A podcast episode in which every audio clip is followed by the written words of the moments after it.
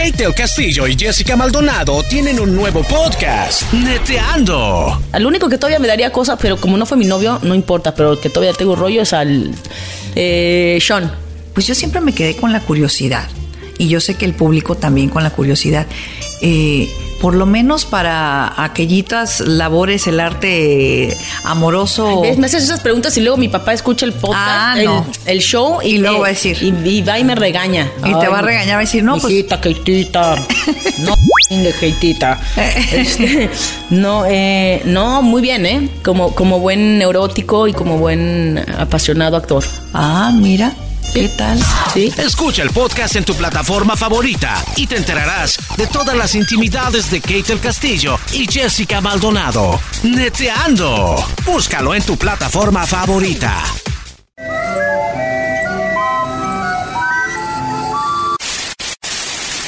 Señoras y señores, aquí están las notas más relevantes del día. Estas son las 10 de Erasmo. ¡Erasno! ¡Erasno! ¡Hay que morir Erasno! Señoras y señores, ahora en este momento entrando a la pista, el de la máscara. Él es Erasmo en el show más chido de las tardes. Señores, buenas tardes. Vámonos con la número uno de las 10 de Erasmo. Feliz martes. No te cases ni te embarques. ¿Acabas de inventar esa frase ahorita? No. Nadie la había dicho. Señores, en la número uno, los expertos eligen al mejor carro del año. Óigalo bien. A ver. Así como hay el, el del mejor delantero, mejor portero, mejor esto, mejor basquetbolista, mejor... eh, hay en el mundo de los carros hay algo que se llama World Car Awards. Nah. O sea, el mundial de los premios de los carros. No, man. Sí. ¿Y quién creen que está en primer lugar? Este, yo imagino que es como un, no sé, un Ferrari, ¿no? Una cosa. Volkswagen. El mejor carro fue el Jaguar I-Peace. Eléctrico, hecho en Inglaterra por su diseño. Porque es un carro verde un, eh, que, que es bueno para no contaminar el mundo. Green Car. Y yo no lo había visto y está chido, güey, el Jaguar I-Peace. En segundo lugar está el Audi A7. El mejor auto de lujo, el A7 de Audi. Y este, en tercer lugar está un Suzuki Jimmy. El mejor auto urbano de esos que se ven acá chidos, ¿verdad? Ese fue el mundial de carros, señores. Finalmente el premio al mejor auto de alto rendimiento fue para el McLaren Ah. 720S. No manches. Y yo vi todos esos carros y dije, no. Vas a empezar a sacar tus carros, tú. bro. A ver, a ver, a ver. El mejor carro, güey. Es el carro de tacos que se pone ahí en la esquina en la Brela Wilcher. Ah, unos tacos, primo. Ah, ese carro. Bueno, ahí sí no te puedes equivocar, ¿eh? ¿Qué McLaren y qué nada? no, no, no. Número dos. Vendimos a nuestra hija de 5 años por 3.500 para pagar el tratamiento médico de nuestro hijo. No. Una familia de Afganistán, eh, su hijo necesitaba un tratamiento y ocupaban 3.500 dólares. Y ellos dijeron, ¿de dónde? Ah, pues tenemos a nuestra niña, güey. De 5 años la vendieron para eso. Vendimos a nuestra hija por eso. Vendimos eh, de 5 años para pagar el tratamiento médico de nuestro hijo. Los padres vendieron la única forma de poder salvarle la vida a su hijo. No manches, pero. ¿cómo? Pensándolo bien, son malos padres por vender a su hija. Sí. Pero viéndolo bien, son buenos por salvarle la vida a su hijo. Ok. Así que doy un empate. Cada quien va a su casa. Vamos a dejar esto así, no oímos nada. ¿O no, maestro? Eh, buenas tardes, Brody. Sí, yo, pienso que es, muy in- interesante, que estar ahí, porque ellos tal vez en mente dicen, la vendemos y sabemos que mi hija está bien, pero no vamos a dejar que muera el niño, aunque es una algo extremo ya eso, ¿no, Brody? Sí, no te pases. En la número 3, tengo miedo. Pero no soy cobarde. Eso lo dijo AMLO porque un vato de un ahí del crimen organizado lo amenazó. Y ya hasta su casa tenían cartelones de obrador y todo. Ya ven que anda combatiendo al huachicol, ya acabó con eso casi. Y yo nada por otras cositas, pero esto dijo. Y yo soy como ustedes, soy un ser humano y tengo miedo, como todos los seres humanos, pero no soy cobarde. La transformación va y va a haber paz y va a haber tranquilidad. Me canso ganso.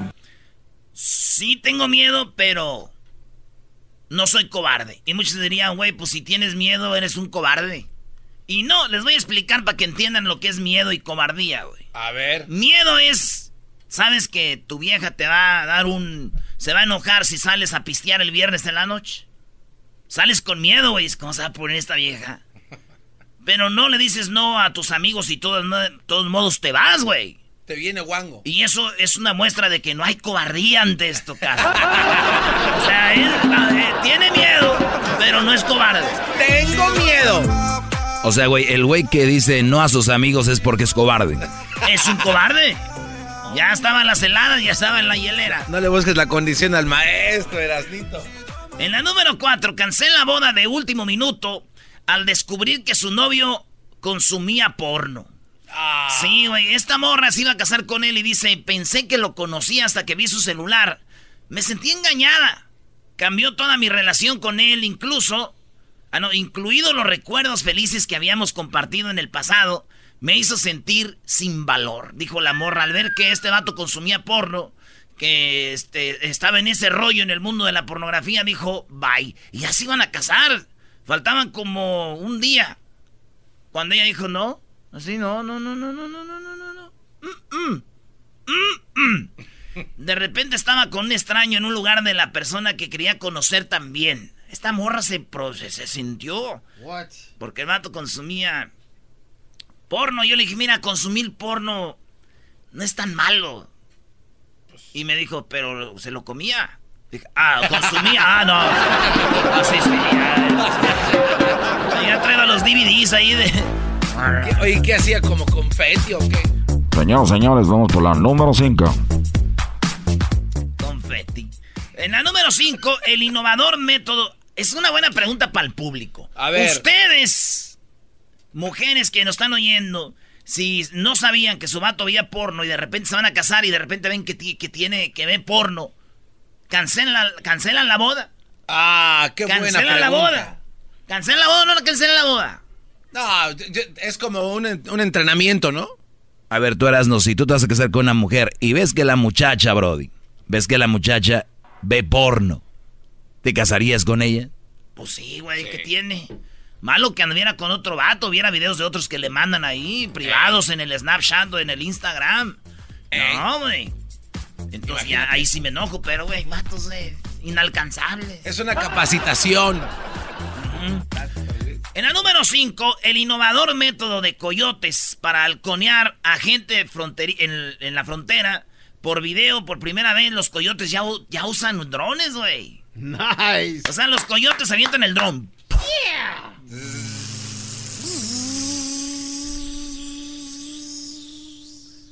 Esto dijo un, un vato migra.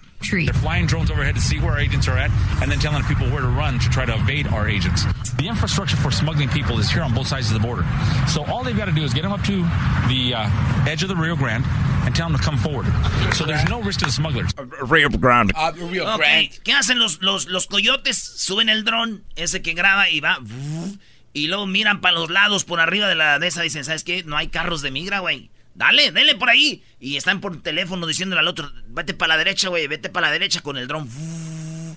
Y entonces, hoy lo que están usando ahorita los vatos, para ver si viene la migra, no viene, los carros, porque esos, güey, los drones se van lejos, lejos, güey. ¿Cuánto? Eh, unas 5 eh, o 10 millas. ¿5 o 10 millas? ¿Millas? Yes. ¿Neta? Y, yo dije, fíjate, y yo dije, fíjate, güey, imagínate que tú andas de Sancho, güey. Y andas con una morra, casada. Y vas a su casa y pones un, una pantallita a un lado ahí de la cama y avientas el dron. Lo dejas arriba como a una milla de, antes de, la casa para cuando venga el, el esposo de ella, güey. Dejas ahí el dron. Se puede quedar parado, ¿ah? Claro, sí. Lo dejas ahí mientras tú acá y de repente ves en la pantallita que ahí viene la camioneta del vato y dices tú, eh, viene a una, dos o tres millas, así que ahí nos vemos, mi amor, al ratito. Deje, voy a bajar el dron. Nice. Vaya, órale. Ah, chido, güey. Qué buena idea. Eh, eh, eh. Pero. No, ¿cómo que pero? Pero aguas, güey, si van llegando a su casa ustedes y ven un dron. ¡Oh! Sí, no vayan a decir, ay, ay, ay. Eduardo Yáñez no piensa buscar a su hijo y desea que su nieto no salga como su papá. No. Sí, güey. Eduardo Yáñez, acuérdense que hace poco le preguntaron, oye, tu hijo, ¿qué onda? Y este vato le dio un madrazo al reportero así. Que era de su pueblo, ¿da, maestro? Ah, de Monterrey el muchacho, sí. Pues el vato le dieron... Y Eduardo Yáñez es medio así bravo, ¿da, güey? Le dieron un... Le dieron un, este, así un... Este. Y le, y le dieron al vato machín.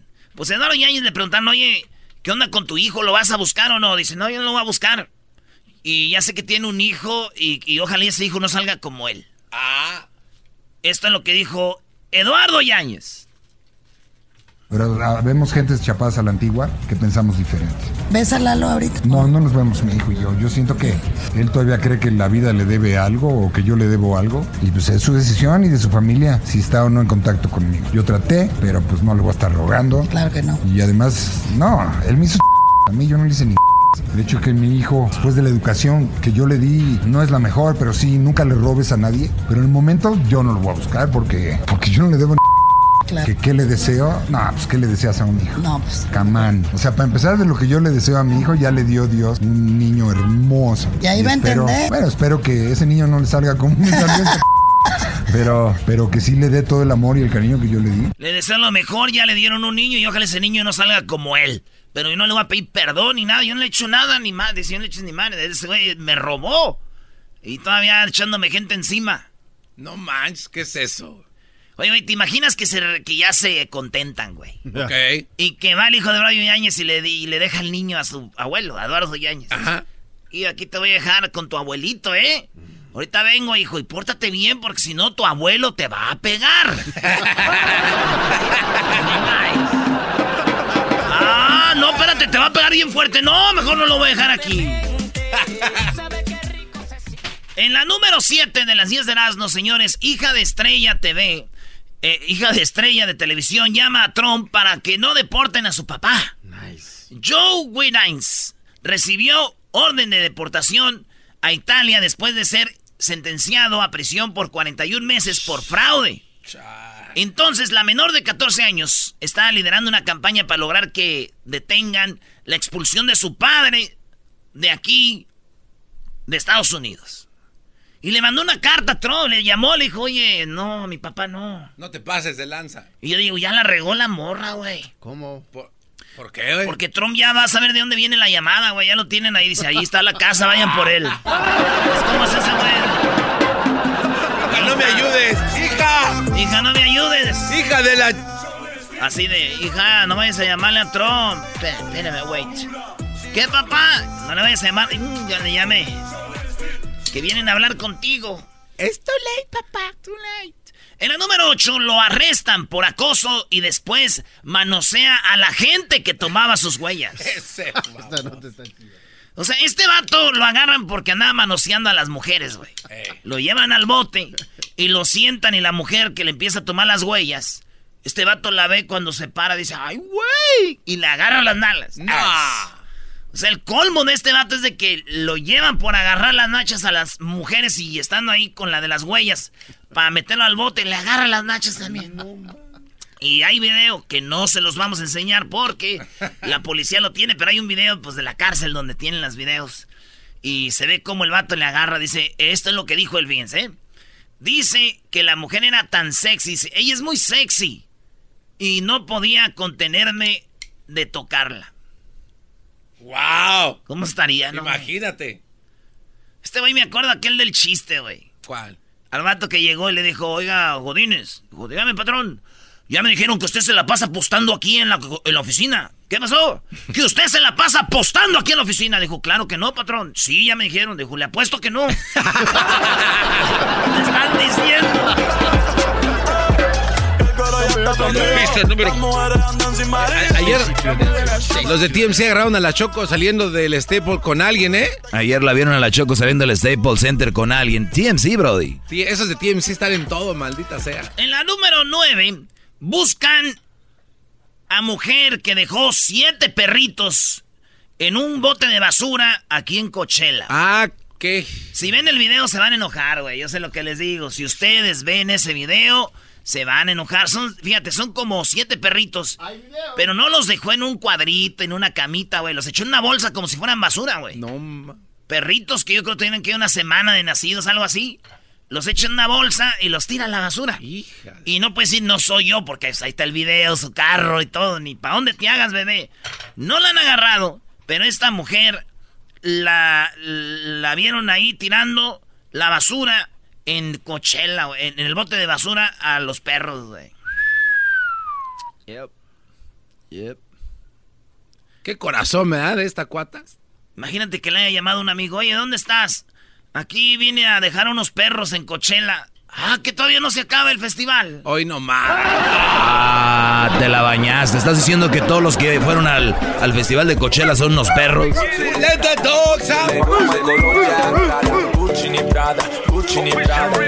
Qué bueno que no fui. Aunque no vayas. ¡Oh! En la número 10, jugadores de Chivas responden a críticos con grosería y sarcasmo. Alan Pulido y la Chofis le escribieron con sarcasmo a un vato que le dijo, Chofis, quítate la 10 de la espalda y dásela a la gente que merezca traer esa camisa. Pagamos para ir a verlos.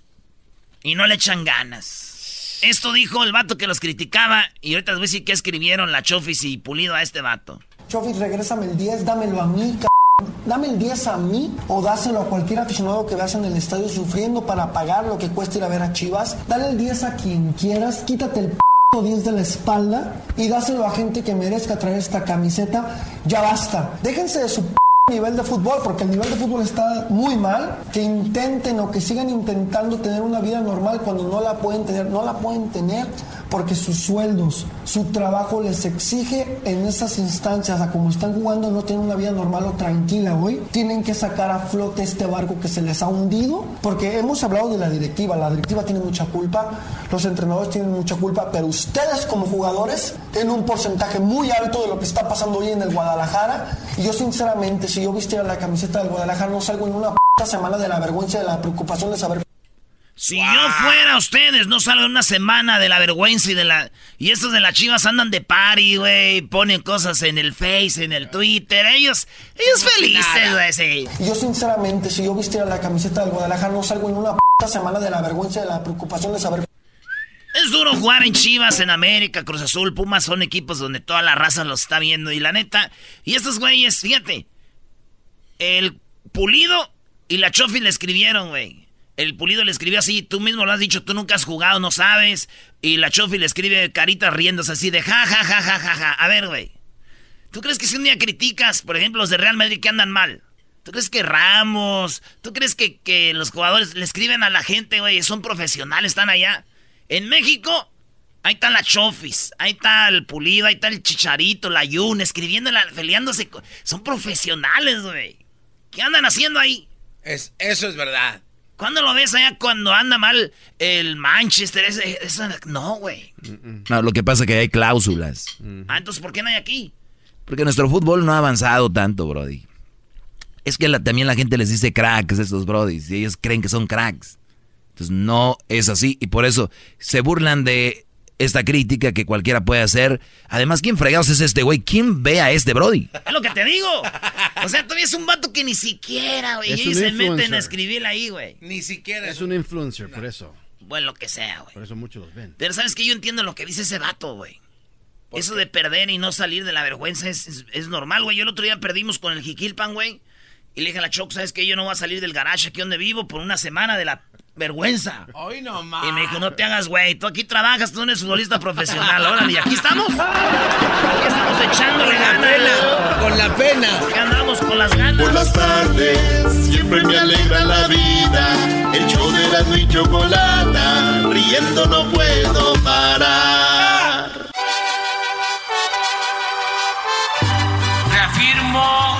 Compromiso de no mentir, no robar y no traicionar al pueblo de México. Por el bien de todos, primero los pobres, arriba los de abajo. ¡Oh! ¿Y ahora qué dijo Obrador? No contaban con el asno. ¡Ja, ja! ¡Ay, eras listo! A ver, Erasno, ¿qué traes ahí con esto de Obrador? Uh, qué seriedad, hombre, no, pues ya vete a trabajar a K-Log. Uh. ¡Qué seriedad! aquí somos bandas, ¿qué tranza?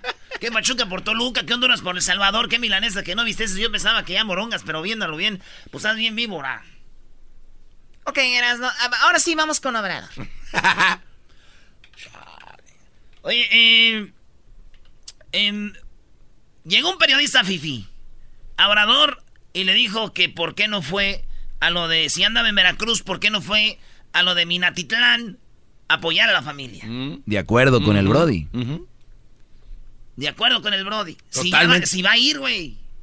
No, no, no. Erasno, ¿de verdad? Oye, Choco, ¿cómo funciona aquí cuando hay una masacre? ¿Cómo, cómo funciona un presidente?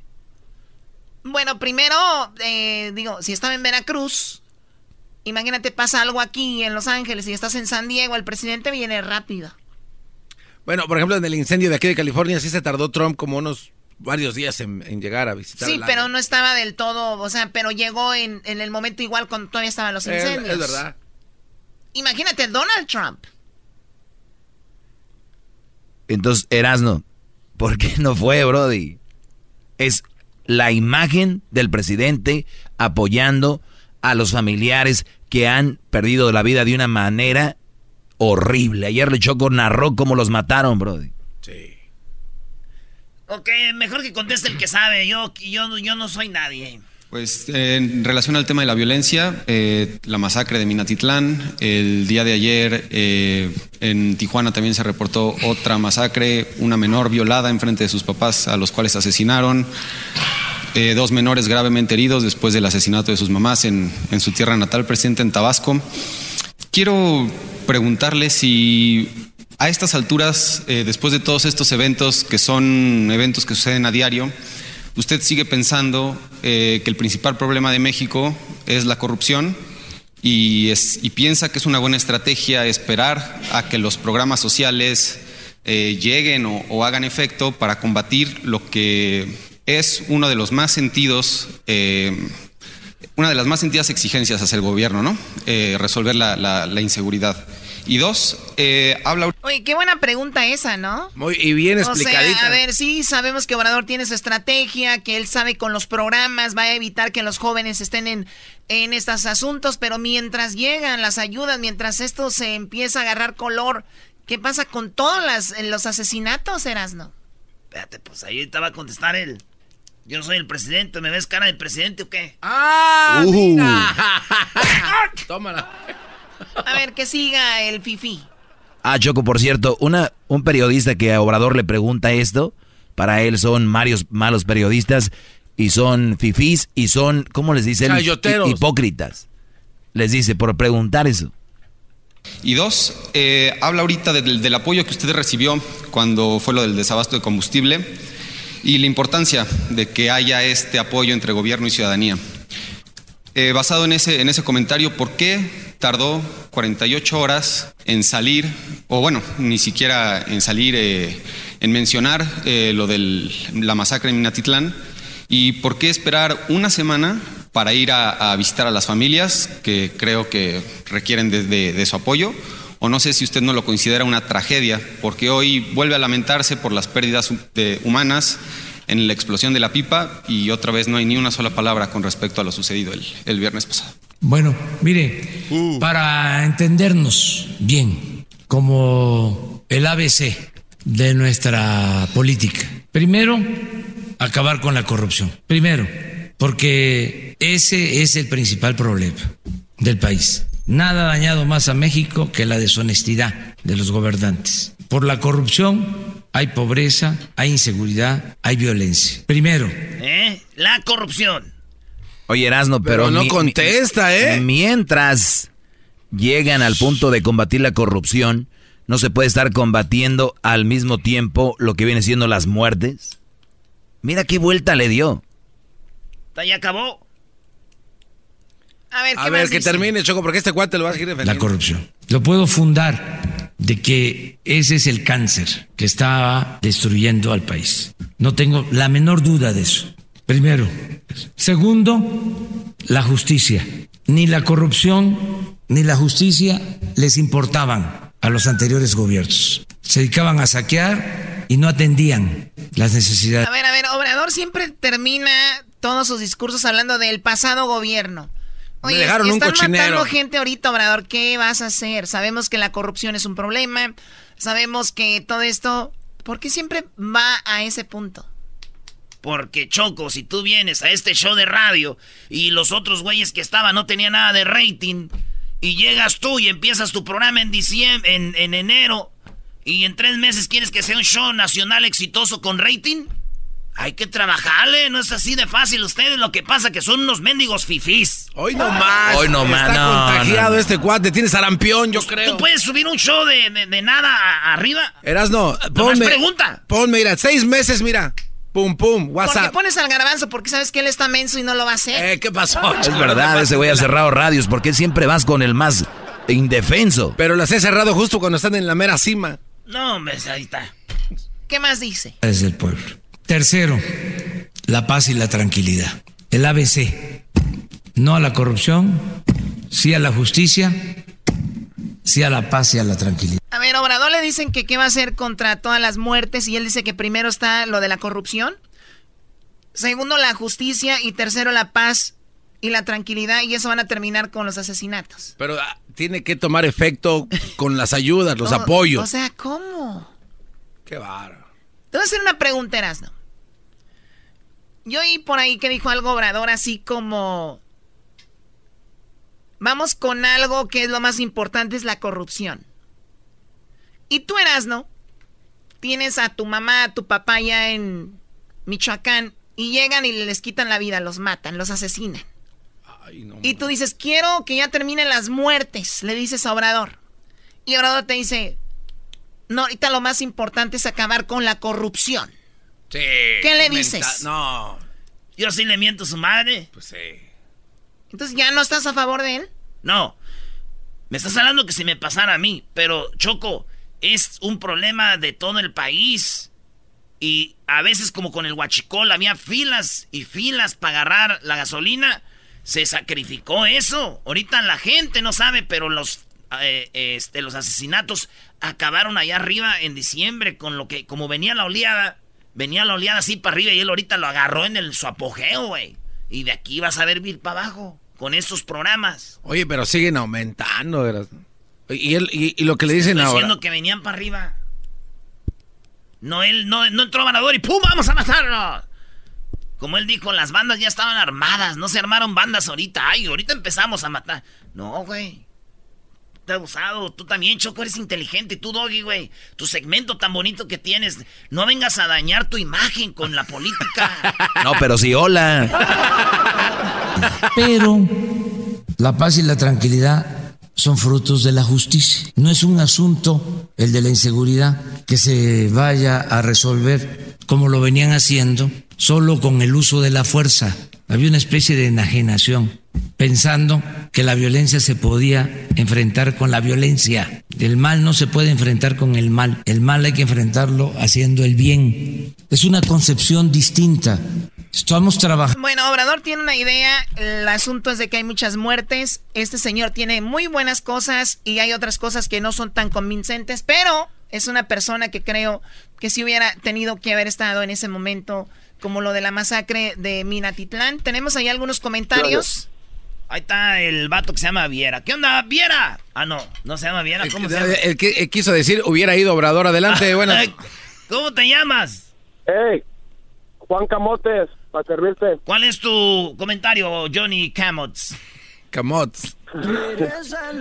Ah, no, yo opino que sí debió haber ido asistido ahí, pero también opino sobre la, la, la policía de México, sí, como dice, de la corrupción hay dos tipos de policías en México, los que sí son bien corruptos y los que la gente los mangonea. Yo pienso que México deberán de educar más a la policía, tener tal vez un mejor sueldo donde puedan tener su propia casa. Que ya viene la Guardia Nacional, ya viene la Guardia Nacional, por eso un policía que se le ha respetar porque en México la gente no respeta al policía o es corrupto y entonces mira aquí cuando vieras un policía que está corrupto. Ah brody cómo no en qué mundo vives sí lo sabes en qué mundo vives compadre No, sí hay, no, sí hay, pero no al igual que igual de desesperado que en México. No se está tocado que te Lo que pasa que en México son corruptos con 20 pesos y así, pero en el asunto también hay muchas gente que trae una muy buena idea, pero también recuerden hay muchas amenazas con sus familias y todo,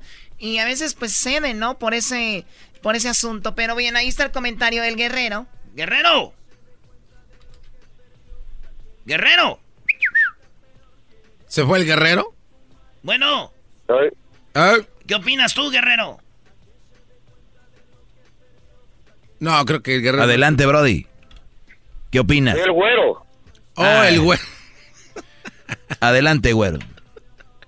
Mire, mire, maestro Doggy, ¿por qué no entienden ustedes poquito lo que este este presidente quiere quiere ayudarnos a todos? Porque nomás le echan le echan y este en vez de que lo apoyen. Le voy a decir una cosa, maestro. Oye, el que hagas una pregunta no es que el, que hagas una pregunta no quiere decir que estás atacando, lo estás en contra de él. Tienen que aprender eso ustedes. Tú puedes cuestionar y decir por qué esto no estás en contra, Brody. Sí, maestro, maestro, mire, cuando yo tenía, desde que tenía uso de razón como siete años, yo le ayudaba a mi abuelo en el rancho, andábamos trabajando en la milpa, cosechando, sembrando, y ¿sabe con qué le compraban el voto? El PRI le compraba el voto a, a mi abuelo con un rollo de manguera de 100 pies, maestro. Ok. So, ah, sí, eh, así era, así era, así trabajaba el PRI. ¿Y, qué tiene, y qué tiene que ver con que cuestionemos que si el presidente hubiera sido bien que él hubiera estado ahí? ¿Qué tiene de malo eso? No, no, no tiene nada de malo, Entonces, ¿por qué es que estamos en contra? Es que le tiran, le tiran como metralleta, maestro. Estos están, como el cubano. oiga, oiga. Están como el cubano que no, no, Oye, mamá, me dicen metralleta. Dijo, ¿quién? Este que está aquí atrás. Bueno, vamos con la otra llamada. ¿Qué querías opinar, que, que dice el señor que le, compraban el voto con 100 metros de manguera y Obrador con, con ayuda. Yo conozco morras también que por un metro de manguera también votan, güey. Bueno, pues es que también un metro no es... Bueno, adelante. Oye, ya no estén hablando tonterías. Juan, buenas tardes. Buenas tardes. Uh, mi opinión es de que sin falta, ah, perdón, sin consecuencias, la, la, la, maldad no va a terminar en México. El, la corrupción va a continuar mientras que no haya consecuencias. Ah, y, pues yo apoyo al presidente con tratar de cambiar la mentalidad en México en la corrupción, pero si no hay una consecuencia para aquellos corruptos o, para un asesino, eh, va, va, a continuar asesinando. Así que yo creo que la pena de muerte tendría que ser introducida en México para que haga temor a la justicia, para que haga temor a la autoridad.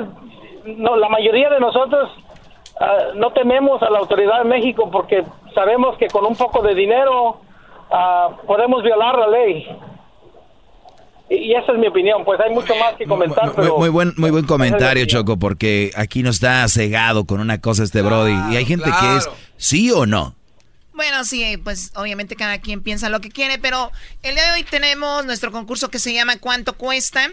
Usted tiene que adivinar cuánto cuesta el producto que les vamos a mostrar y el que esté más cerca será el ganador. Cuando salga el promo, obviamente, ustedes llaman. También tenemos a la doctora Leslie Patrón es una doctora especialista en el ADN. Ustedes sabían que si tu papá, tu mamá es infiel, muy probable tú también seas infiel por lo del ADN. Maldito Ay, güey. ¿Cómo sería mi jefe? bueno, vamos a hablar con la doctora, va a hablar de eso. También tenemos Are Rojas. ¿Quién es Are Rojas? Yo no tenía eso aquí. Choco, Erasno entrevistó a una muchacha que es Ah, no le dijeron es, a la Choco. Es trending. Es como una porno, Choco es de Playboy.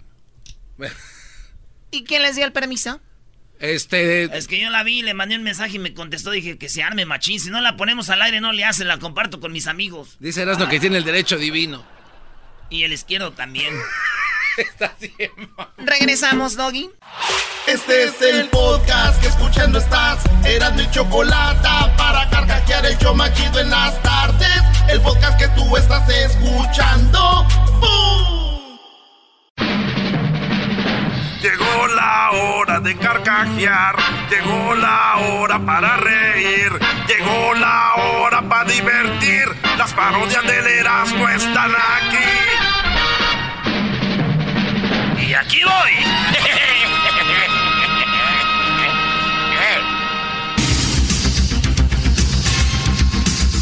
Muy buenas tardes, pero muy buenas tardes todos ustedes. Tengan muy buenas tardes. El día de hoy nos vamos a ir al estado de Chiapas y también estaremos en Honduras. Primero, déjeme decirle a usted que un estudio dice que la cebolla no es el único vegetal que puede hacer llorar al ser humano. No, no es el único vegetal que puede hacer llorar al ser humano. Dicen que simplemente deben esperar a recibir un golpe en la cara con una sandía o con una y con eso basta. Chiapas, Garbanzo, buenas tardes. Muchas gracias, Joaquín. Te reporto desde Tapachula, en el estado de Chiapas. Joaquín, buenas tardes. Te reporto que aquí la comunidad científica se encuentra muy contenta y triste. Resulta ser que el científico local de Tapachula estaba haciendo un experimento con una pulga. Agarró la pulga, le dijo que saltara y brincó un metro. Después le cortó media pata, le dijo que brincara y brincó medio metro. Joaquín le quitó todas las patas y la pulga no saltó. La conclusión del científico en Tapachula es que después de que le corta las cuatro patas, es sorda. Desde Tapachula, en Chiapas, te informó el garbanzo. Y bueno, después de escuchar a las personas que les mochan las patas y ya no oyen, vámonos a Honduras. Muchísimas gracias, Joaquín. ¿De qué estamos hablando? ¿Qué clase de reportero es ese? Estoy en Comayagua, Honduras, eh, desde donde te presento, Joaquín, la sección de investigación, lo bueno, lo malo y lo feo. Hoy no El alcalde está por casarse por segunda vez. Y lo bueno es que su novia está embarazada. Lo malo es que son gemelos. Y lo feo es que hace mucho tiempo el alcalde se hizo la vasectomía. Ah.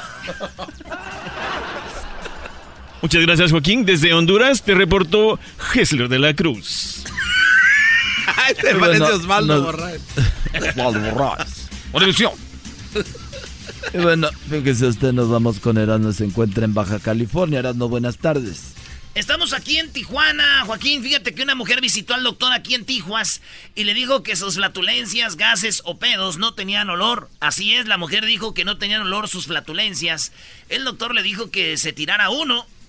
Se lo aventó la señora con un descaro que, ay, ay, ay, casi hasta se movió el, la maceta que tenía ahí el doctor. Y luego el doctor concluyó en que tenía que operarla.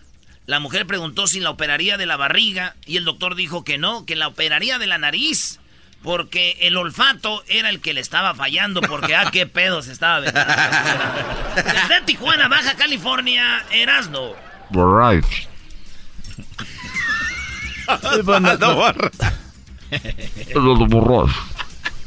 Saludos, saludos al buen.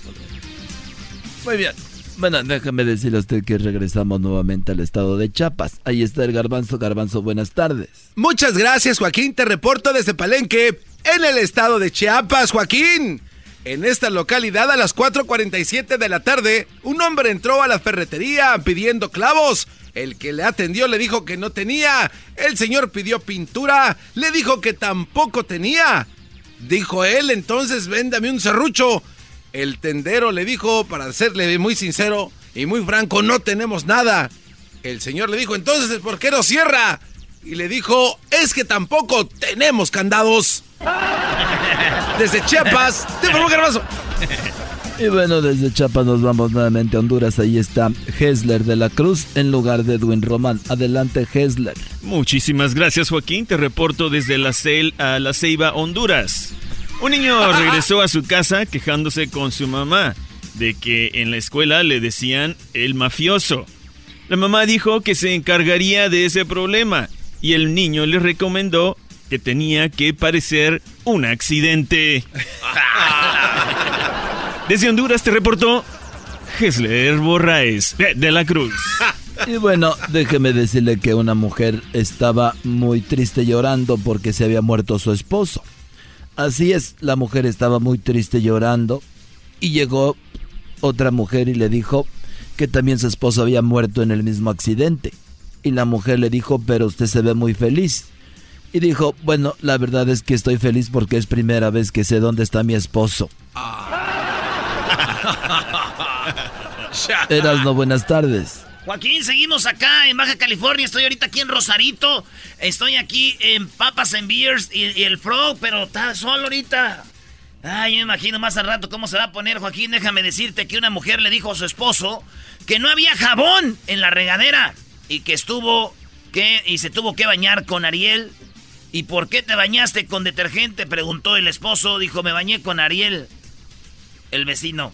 Ah, Desde Rosarito, Baja California.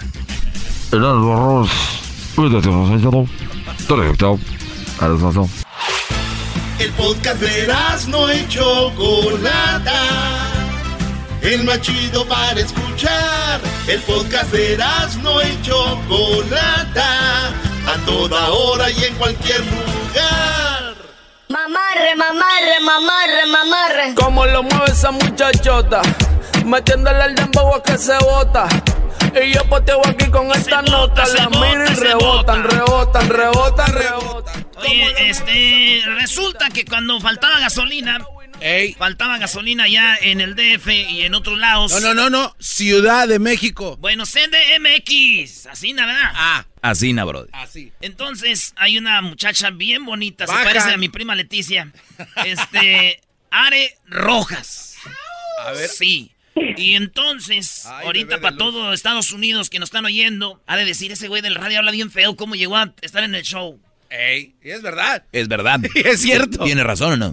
Tiene razón. Y entonces dije yo, a ver si este, hablamos con ella y aquí la tenemos en la línea, Are Rojas. Are, ¿cómo estás? Buenas tardes. Bajan. Buenas tardes.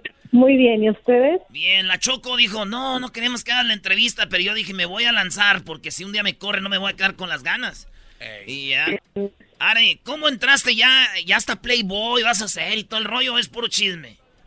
No, ya salí, ya hice, soy la Playmate de abril de la revista Playboy e hicimos las fotografías una vez más en las calles de la Ciudad de México. Andabas en, fíjate, andaba en la Ciudad de México y andaba en Cuernavaca. ¿Cómo? Eso es imposible, eras. No Cuernavaca, encuerada, pues. ¡Ah! Oye, ¿cómo empezó esto, Aren? La neta, ¿cómo, dijiste tú? Voy a empezar a, a, quitarme mi ropita, pero también no eres tontita, pues también estás bien acá, ¿verdad? Este, ¿cómo, cómo empezaste? Bueno, la verdad es que empecé hace siete años, pero no, no era planeado ni yo tenía como eh, eh, ganas de hacerlo. Fue por mi mejor amiga, Mónica Morales. Me pidió como modelo para un trabajo que le habían dejado, porque ella es fotógrafa y en ese momento estaba estudiando. Y empecé a hacer fotos para ayudarla a ella y de ahí empecé a subirlas a mis redes, empecé como a a tener ya más contactos de fotógrafos que me escribían y me decían, oye, ¿cuánto me cobras por una sesión? Tengo este proyecto. Y a partir de ahí, cuando empecé a quitarme ya la ropa, porque al principio pues sí, me daba mucha pena. Sí, da pena al inicio. Sí, era muy penosa. Pero en alguna ocasión experimenté una libertad absoluta no solo del cuerpo, sino de la mente en cuanto a prejuicios, quitarme la pena, aceptarme con todos mis defectos, aceptar y abrazar mi sensualidad, mi erotismo, que siempre lo he tenido muy presente. Pues yo no te veo ni un defecto. tenía reprimido. Yo no te veo ni un defecto, le busco y le busco y nada. Pero, a ver, entonces tu amiga fue la que empezó con esto y después probaste y dijiste, ay, me gustó. Es como cuando te dan a, a probar algo y dices, no, no me gusta. Y lo pruebas y dices, ah, está bueno. Y, ya pides y pides y tú ya dijiste me gustó y empezaste a poner tus fotos ahí, agarraste muchos likes, muchos me gusta y de repente ¡pum! llegó Playboy. Así es. Pero bueno, Playboy llegó por la foto de la gasolinera y el mensaje que había detrás de ello y que hay detrás de cada desnudo que yo hago. ¿Cuál fue el mensaje que le gustó a ellos? El mensaje que estoy dando es es a favor de la liberación sexual de las mujeres. Eh, últimamente, en los últimos meses, hubo muchas desapariciones de mujeres en, los en el metro de la Ciudad de México y asesinatos. Estamos viviendo una ola de desapariciones, de asesinatos, trata de blancas. Y es muy lamentable que cuando tú pasas una situación de ese tipo, una violación, un abuso, y vas a, pues, a la delegación, lo primero que te preguntan es, ¿cómo ibas vestida? ¿Qué hora era de la ah, noche? y prácticamente es tu culpa, o sea, es ah. nuestra culpa el que nos abusen. Cuando yo hago esas fotos completamente desnuda en la calle y salgo, pues ahora sí que intacta, Es decir, ¿por qué justifican agresores? Estoy una hora en la calle desnuda y si su argumento fuera cierto, pues yo ya no tendría ni siquiera por qué estar aquí, estaría violada y asesinada por cientos de personas que se cruzaron en mi camino. El mensaje es ese, de que dejemos de estar justificando y dejemos de echarle la culpa a las personas que quieren vivir libremente. Si yo me pongo una minifalda es porque tengo calor y puedes voltear a verme y puedes decirme algo bonito, pero de ahí a que cruces la línea y me agarres es muy diferente. Yo puedo ver un hombre en la calle y digo que papacito está y no por eso voy y le agarro el pene, ¿no? Eso sí es cierto. Aunque tú, si tú me vieras a mí este, dirías, ay, papacito, y, no harías eso, pero de que iba a ser lo primero, sí, eso sí. Y no creo que se iba a Podría tener imágenes en mi cabeza que podría usarlas a lo mejor en la noche para actividades ah, recreativas a solas. Recreativas, se puede decir así, como cuando... Y, y, tú me vas a ver y vas a decir, es más, métete ahorita ahí a la página que tenemos Erasmo en la chocolata, yo soy el de la máscara, el mamey que está ahí, y vas a ver, decir, ay, güey. O sea, eh, ah, bueno, las usará el vato. ¿Qué voz tiene el vato ese? Pero que entonces ya en la noche cuando tú digas, ah, y me imagino quitándole la máscara. Cuando llegue el momento de arts and crafts, órale. Pero yo, yo, yo, yo no parezco luchador de ahí del Tepito como el místico eso, güey. Yo sí estoy pues guapillo. No vas a pensar. Muy bien. Oye, y estoy viendo ahorita, me metí a la página de Playboy y estoy viendo las fotos donde estás, eh, pues, desnudita. Y lo chido de esto es de que tú nunca le hiciste para estar en Playboy, pero ya estás en Playboy. ¿Qué sientes ver tu cara en Playboy? O tus La verdad es que apenas lo estoy asimilando. Yo recuerdo que cuando tenía 15 años veía La Casa de las Conejitas, este programa de televisión, y veía a las chicas hacer las fotos y decía, órale, yo no me veía haciendo eso. Y ahorita digo, ok, ya aparecí en Playboy, ya soy conocida Playboy, soy Playmate, y escribo aparte mis historias eróticas ahí en el sitio web. Para mí es increíble. Es como el cierre de todo esto que estuve haciendo en redes, poder materializarlo en, en una revista impresa es increíble. Entonces, historias eróticas. Sí, eh, de hecho, si te metes a playboy.com.mx, hay una historia erótica que escribí que ya están esperando la segunda parte y la segunda parte es de un gangbang y, um, ay, Lela, Lela en la noche. Yo puedo, sí, en la noche, y voy a pensar, ya sabes en quién, bebé. Y entonces, voy a, lo que voy a hacer es que yo te voy a, a, dar una historia. Eh, al otro día, yo tengo una vecina que está ya viejita. Y este, y, se murió su esposo, pero está, pero se ve bien bonita y se conserva bien. Y, y fui y, le di un abrazo y dije, señora, pues se ve que está triste. y le di un abrazo. Le di un abrazo a la señora y, empezó como a llorar, güey. No, no Empezó a llorar, dijo, I really need it, porque es como gabachilla. Dijo, es que sí lo necesitaba, I really need it.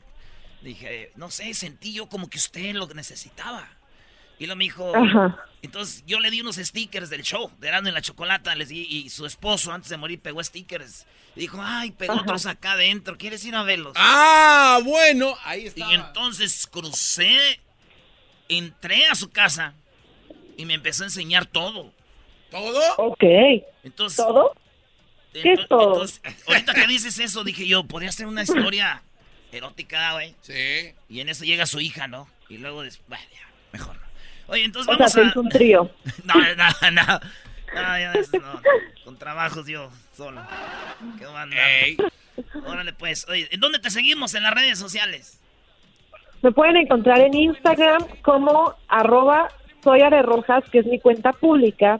Y tengo otra que es arroba soya de rojas guion bajo. Esta cuenta es privada y es privada porque, bueno, ahí voy a compartir textos eróticos, temas sobre educación sexual, de sexualidad, fotos íntimas, eh, experiencias propias como para informar, pero ya en lo público no porque me reportan la gente mocha y doble moralista, entonces donde quieran seguirme es bienvenido.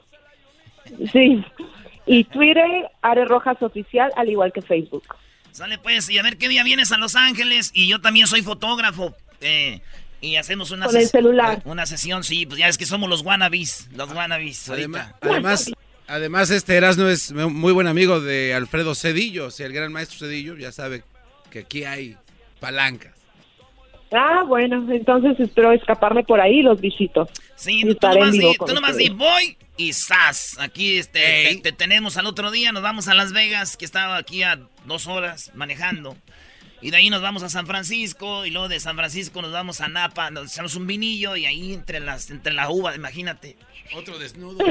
Desnudo y parada, ¿no? Sí. O al pues revés, tiene que parada y haber, desnudo. tiene que haber. Vamos y me desnudo en Las Vegas y me toman las fotos, ¿va? Sí, aunque ahí, aunque ahí no vas a ver mucho, porque en Las Vegas ya todas las morras andan así, ya. donde se vea, donde se vea, allí en el fil, donde trabaja la gente, nuestra gente en los campos, que llegues tú y digas, miren, nuestra gente cómo trabaja acá. Ni van a voltear a verlos, pero de todos modos. ¡Ey! Gracias. Gracias a ustedes. Oye, ¿les puedes mandar un beso a tus fans así? Hola, bola de calenturientos. Hola, soy Aria Rojas y les mando un beso a todos los que me siguen y pónganselo en donde quieran. ¡Regresamos! Mamarre, mamarre, mamarre, mamarre. El chocolatazo es responsabilidad del que lo solicita. El show de Erasmo y la Chocolata no se hace responsable por los comentarios vertidos en el mismo. Llegó el momento de acabar con las dudas y las interrogantes. El momento de poner a prueba la fidelidad de tu pareja. Erasmo y la Chocolata presentan el chocolatazo. El chocolatazo.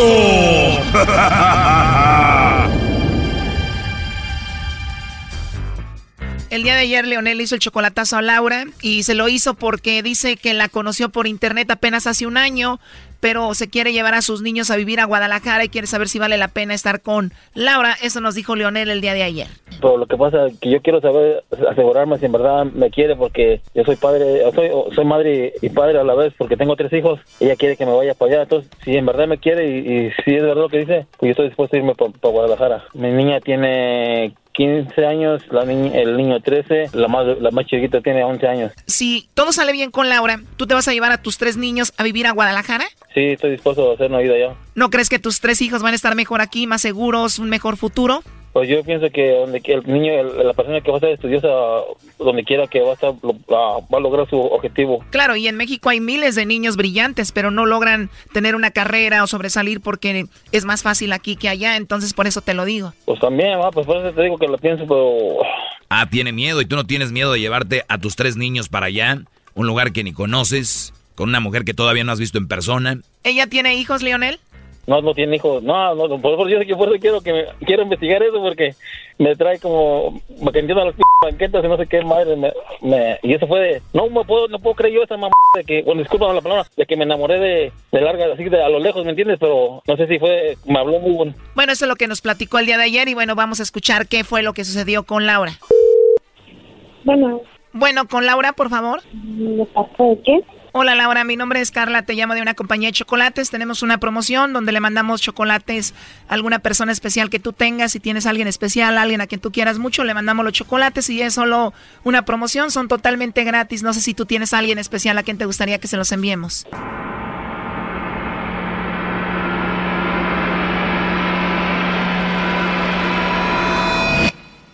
No tengo a nadie en especial.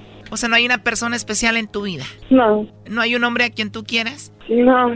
Sería una buena sorpresa para alguien que tú tengas, pero dices que no tienes a nadie. No, no tengo a nadie. No, ¿Y qué tal, Leonel? ¿Él no es especial para ti? no sé quién seas o no sé quién, pero no tengo que darte información así, ¿verdad? Sí, bueno, Leonel me dijo que te hiciera esta llamada. Él quería saber si era especial para ti, pero me dices que no hay nadie especial, entonces no sé qué significa Leonel para ti. ¿Es especial o no? Claro que sí. Lo amo, bien lo sabes. O sea, ¿tú harías todo por él? Claro que sí. Claro que sí. ¿Tú te vendrías a vivir con él para Estados Unidos? Mm, No lo sé. Ahí está, ¿no? Que haría todo por él. Esta morra está como el chiste, ¿no? Que dice, mi amor, yo por ti haría todo. Pelearía con dragones, iría entre montañas y pelearía con todo el mundo por ti. Y le dice el vato, ¿me vas a venir a ver mañana? Y dijo, ah, no, mañana no, porque está lloviendo. Como tú sabes, Laura, él tiene tres hijos, ellos dejarían todo aquí, el país, dejarían obviamente casi su idioma y todo para estar con su papá allá contigo? ¿Tú estás consciente de todo esto que él haría por ti? Yo lo sé, yo sé que y yo, yo le he dicho a él que no es fácil y él lo sabe. Yo entiendo, comprendo y él claramente sabe que lo entiendo, lo comprendo, lo apoyo. Después de esta llamada, tú, Leonel, te vas a ir a vivir a Guadalajara con tus tres niños? Sí, pues la verdad sí, porque se ha portado una linda persona y yo sé que sí vale la pena porque mujeres como ella no hay, ya casi no hay en, el mundo. Pero todavía no se conocen en persona, ¿verdad? No. porque no es lo mismo por teléfono, no es lo mismo por llamadas que vivir ahí con ella. ¿Por qué no te vas un tiempo? Primero ves cómo está la situación y después haces el movimiento, digo, por tus hijos, ¿no? Estoy nervioso. Me imagino, pero sí escuchaste lo que te dije. Sí, sí, sí, sí entiendo, sí entiendo, pero... ¿Por qué hacerlo tan a la carrera así de repente? Ah, no sé, no sé, no sé. ¿Por qué no ir y conocerla? ¿Cuál es la prisa? Es que ya tenemos como casi el año y pues sí se ha portado bien y, o sea, no sé, me entiendo, pues todo bien, como, no sé, es un, pues no está muy fácil, va, pero pues sí, va. Yo como dije, como les dije a ustedes, en verdad ya, yo quería, hablar, pues como, como, el como yo escucho el show, dije, si en verdad pues soy único y en verdad es todo eso, pues sí vale la pena porque pues, pues ya no puede uno confiar en, en, nadie, pero yo sí confiaba, yo sé, yo sé, yo, con ella sí confiaba, pero no, es que quería quitarme la duda, ¿verdad?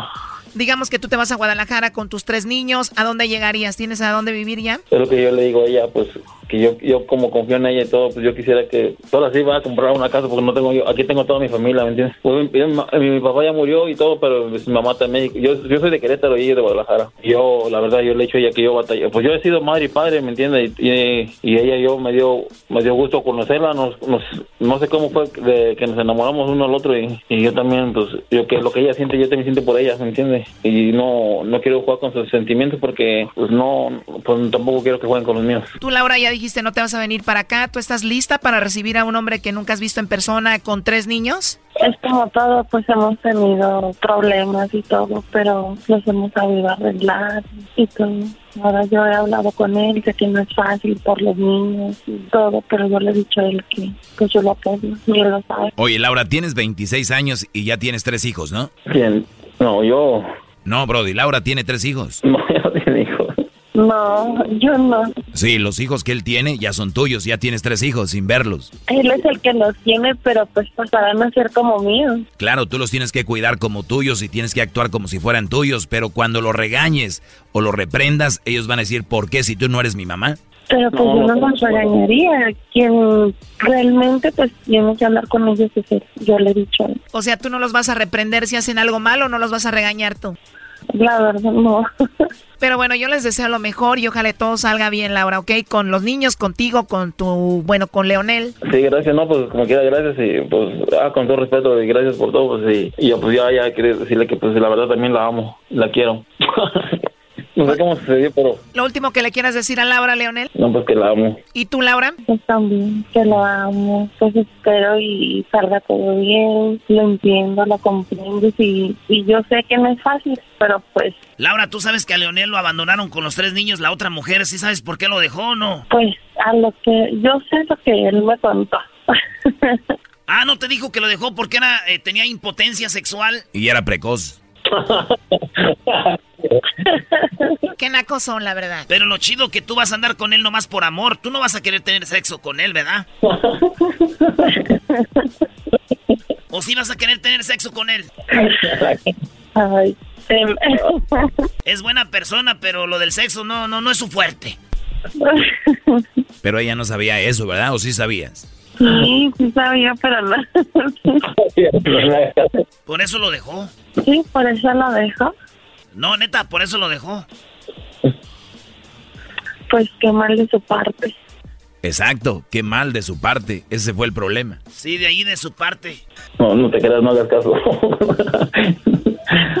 ya, eso es pura jugarreta. Cuídate mucho y mucha suerte, Leonel, Laura. Muchas gracias, ¿me entiendes? Pues, pues gracias y pues, me quiera ya. Bueno, hasta luego, bye bye. Bye. Esto fue el chocolatazo. ¿Y tú te vas a quedar con la duda? Márcanos 1 triple 874 2656. 1 triple 874 2656. Erasno y la chocolata. tú y yo durmiendo con los enemigos.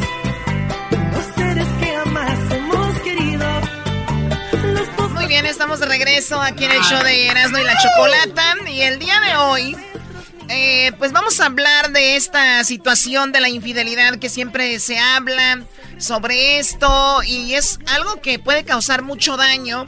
Y es algo que, pues, que, que causa daño no solo en pareja, a veces en familias, en los hijos. La infidelidad va mucho más allá de donde que te metas con otra persona, ¿no? Y veamos una nota, ahorita vamos a ir con la doctora Leslie Patrón, genetista, y nos va a hablar de esto porque descubren si existe un gen de la infidelidad. O sea, ustedes imagínense que hay un gen de la infidelidad, sí o no. Eh, la nota habla de que podemos tener un gen de la infidelidad en nuestro cuerpo humano. Esto explicaría muchas cosas sobre la infidelidad que no entendemos. O sea, tú no quieres ser infiel, pero como está tu gen ahí, eres infiel. Yo la verdad, yo la verdad lo dudo mucho, pero puede ser que exista. Oye, Choco, pero tú, tú dices que no puede ser que exista porque tal vez tú no lo harías. Y puede ser que tú no tengas ese gen desarrollado. O a veces los valores y el ser una persona recta y honesta es más fuerte que un gen, creo yo. Bueno, vamos a hablar con la doctora Leslie Patrón. ¿Cómo está, doctora? Muy buenas tardes. Hola, buenas tardes. Buenas tardes. Bueno, nos escucha todo el país, doctora. Gracias por su tiempo. Esta nota, pues la verdad llama mucho la atención que puede ser que un gen es el que nos haga poner el cuerno, por decirlo así de una manera más simple. ¿Esto puede ser posible o no? No, definitivamente no. ¿Qué De ninguna manera. No podemos culpar a los genes de, de ciertas conductas este, y en particular la infidelidad, por supuesto que no, y menos hacer este tipo de aclaraciones basadas en, un estudio en particular que se hace en, unos pocos individuos y ya generalizar que este, vamos a tener este tipo de conductas por tal gen, definitivamente eso es, este, es, una, es falso, ¿no? Totalmente falso. Dice, esto explica por qué los responsables analizaron a personas para saber cuál era su conducta sexual a la vez que se, eh, se comprobaban las bases genéticas. Se estableció que las relaciones con otra persona que no es nuestra pareja se debe a la mutación del gen DRD4 vinculado con el receptor de dopamina D4. Este receptor influye en los procesos bioquímicos del cerebro y en consecuencia en la conducta y esto está condicionando a la vida de cada persona, pues las conductas sexuales son distintas en cada uno. Como resultado de la investigación también se determinó que las variedades eh, individuales de conducta sexual podrían ser influenciadas por las variaciones individuales genéticas. O sea, que viene de, de genética también, eh, obviamente es falso. Relacionar la infidelidad con la genética nada que ver, doctora. Sí, no, es totalmente falso. Y de hecho en el, en el artículo, en lo que publicaron respecto a este resumen, mencionan que ellos encuentran o más bien asocian que pudiera tener una relación, en ningún momento se dice que hay eh, una confirmación o es 100% confiable. Entonces no hay que tener cuidado con este tipo de, de información porque podemos caer en confundirnos, ¿no? Y confundir a la población y entonces decir, no, pues es que a lo mejor yo soy infiel porque mi papá fue infiel y mi abuelo fue infiel y entonces es que seguramente es el gen. Y definitivamente no es, no es culpa de los genes, puede ser más una cuestión cultural y, también de las decisiones que se van tomando, ¿no? No por responsabilidad de este gen que es como un, receptor de la dopamina. Eso es lo que iba. Ahorita muchos hombres que están escuchando el programa van a decir, ves mi amor, por eso te puse el cuerno, es que lo traemos en la genética y no puedo parar, soy una víctima de mis genes. Ah, pero sí puede ser, Choco. Entonces, a ver, doctora, yo soy de un rancho allá, de, de un pueblo. A nosotros nos dijeron, mira, mijo, este anda con mujeres igualito que su abuelo salió este. Me acaba de destrozar mi vida. Abuelo, soy así porque quiero, no por ti. O sea, que esto de plano, es, esas frases como saliste a tu padre, son simplemente mitos, ¿no? Claro, o sea, más que genes son conductas que aprendemos, son es el ambiente en el que nos vamos criando y, y pues van van quedando sus mensajes en cómo nos debemos de comportar como somos adultos, pero eso dista mucho de que seamos esclavos de nuestros genes y porque ya tienes cierta mutación, ya eso te va a hacer que un infiel toda tu vida, no importa cuántas parejas tengas, eso es completamente falso. Además, si es algo que te hace daño, doctora, pues es algo que no se debería de repetir. Esto es verdad también, un poquito saliendo de ese tema.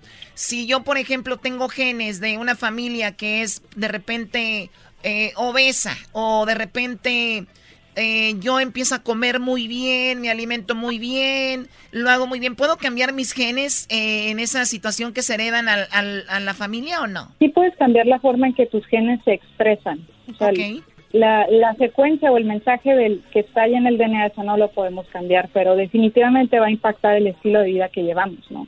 Si empiezas a tener una vida menos sedentaria, hacer más actividad física y quitas el cigarro y quitas una dieta como muy cargada, por ejemplo, en grasas, por supuesto que vas a, modificar eh, tu estado de salud. O sea, aunque tus genes digan, oye, tienes mucho riesgo para ser obeso, tienes mucho riesgo para ser diabetes, pero ese estilo de vida que estás modificando va a impactar. Entonces puedes tener incluso protección, a pesar de que tus genes te están alertando de que lo puedes presentar, eh, nunca, nunca tienes esas enfermedades, ¿no? Entonces, es como un 50% de los genes, un 50% del ambiente, pero aquí estamos hablando de obesidad, estamos hablando de diabetes, ¿no? Que es completamente distinto a estar hablando de infidelidad. Muy bien, entonces eh, sería más que toda una excusa el decir estoy obeso porque mi mamá, mi hermana y toda mi familia son obesos. Sí, totalmente. Una excusa, y es una excusa decir pongo el cuerno y soy infiel y soy mujeriego o soy una mujer que ando con diferentes hombres porque mi mamá mi familia, mi papá, pues me heredó esa situación, es otra excusa también. Sí, completamente. Lo que me gustó, Choco, que dice la doctora Leslie Patrón, es de que a veces leemos notas y lo que vienen los encabezados de cada nota es lo que nos lleva a hacer clic, a lo que nos lleva a meternos o lo que nos lleva a darle vuelta a la hoja en una revista. Y ya cuando lees el contenido te explica, como dijo la doctora, puede ser, probablemente, pero no no, lo dicen del todo que eso es. Y, por eso hoy en día deben de leer y, analizar bien todo lo que leen y lo que ven, porque ahí es donde está la información concreta, el, lo duro, lo que de verdad vale, como aquí tuvimos que aclarar con la doctora, si alguien más ve esto, nunca lo aclaran y dicen que y se quedan con esa. Claro. Es verdad, pero tú, Diablito, entonces a correr. Echándole la culpa a tu ma, güey, ahí está. Oye, eh, Echándole la culpa a tu ma que estás así. ¿Y qué tiene? ¿Le, porque comía muchas pupusas. ¿Le, puedo hacer una pregunta a la doctora?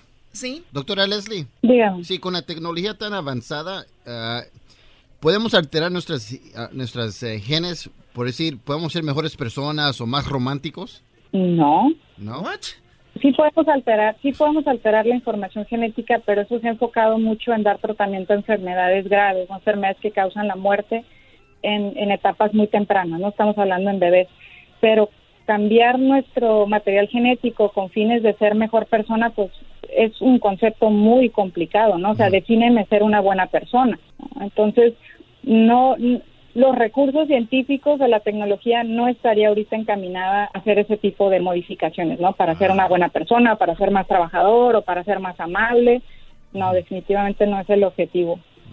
Muy bien, bueno, pues ahí está aclarando esto. Doctora, muchas personas eh, tal vez puedan acudir a su clínica, saber más de lo que está haciendo. Eh, ¿Dónde pueden eh, eh, buscarla usted? Usted está en Tijuana. Así es, estoy en, en, en el Hospital Ángeles, en la ciudad de Tijuana, y pues yo les recomiendo que a la menor duda siempre consultar al médico y por supuesto esto que les comentaba de tener un pensamiento crítico, el de no creernos toda la información que leemos en internet o en el Facebook, ¿no? Que a veces pegan información en el muro y a veces creemos que con eso es suficiente. Hay que tener mucha precaución y siempre consultar al médico a la menor duda. Oiga, ¿y qué es lo que más atiende usted ahí en su clínica, doctora Leslie Patrón? Sobre todo síndromes genéticos, ¿no? O sea, desde bebitos con síndrome de Down, parejas con infertilidad, familias que tienen cáncer, enfermedades que vemos que van pasando de generación en generación, que tienen un componente genético, eso es lo que normalmente ve el genetista en, la consulta. Perfecto, muchas gracias. Ella es la doctora Leslie Patrón. Regresamos con más aquí en el show de la Chocolate. Eh, vamos a la parodia del pelotero. ¡Eh!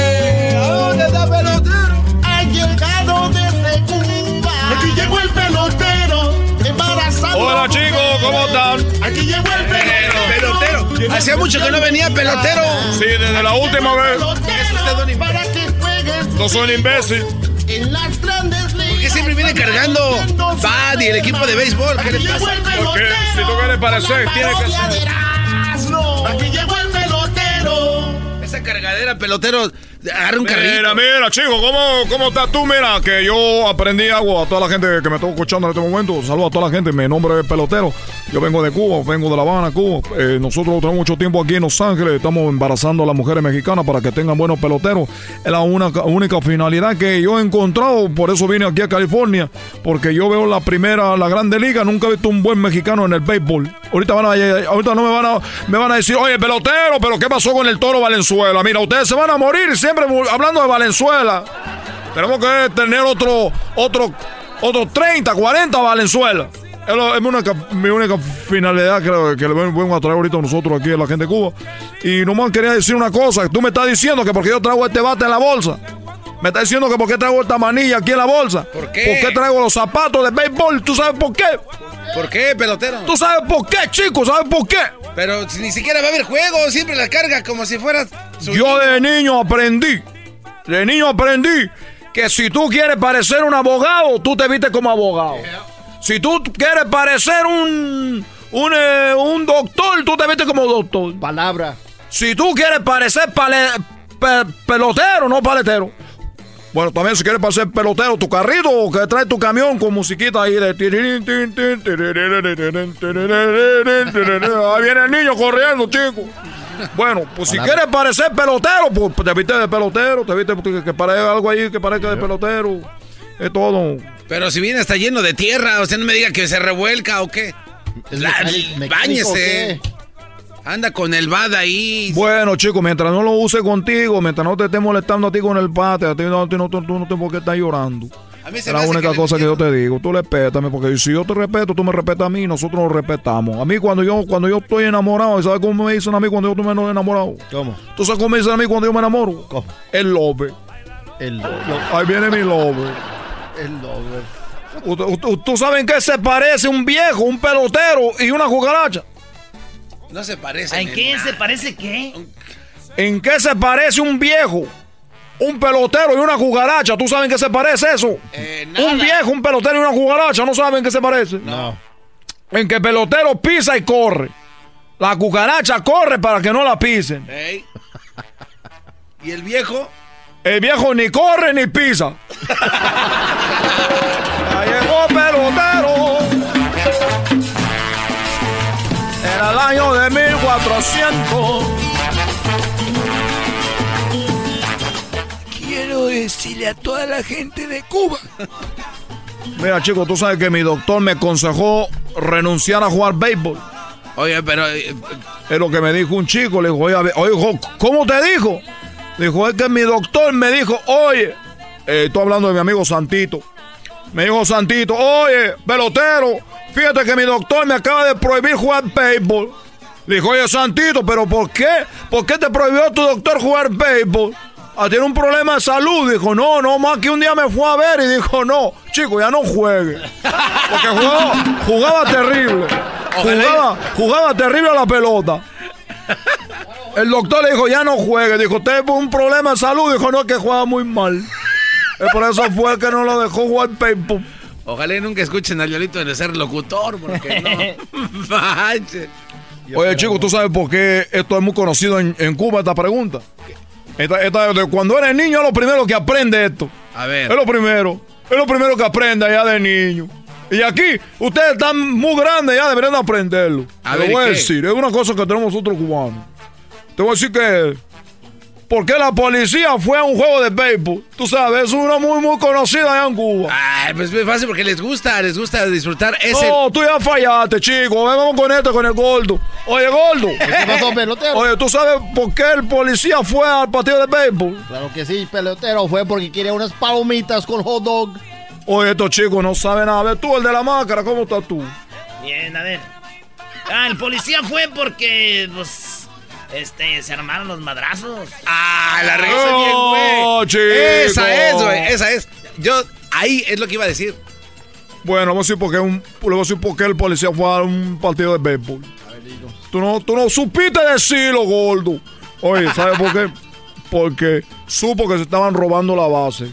Digo, "Oye, están robando, están robando la base. Este policía fue, digo, digo, salte, chico, así es el juego. Entonces también fueron al de fútbol. Ah, ¿por qué también está robando la base? No, porque estaban, este, un vato estaba robando balones. Ah. Me voy.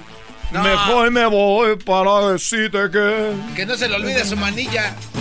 Manilla la que tú tienes, chico. Dicen que la mano va del mismo nivel de aquello, por eso tiene una manilla. Oiga, ese no es su bate, ¿eh? Ah, este bate. Eh, eh, oye, ay, chico, perdón. Perdón, Oye. perdón. Oiga, no se lleva el- el- la botella de rom ahí en sus pantalones. Ay, ay, no es rom. Ay. Esto no es una botella de ron, ya voy, porque ahorita viene. ¿Saben quién vino por mí? ¿Quién? Nadie.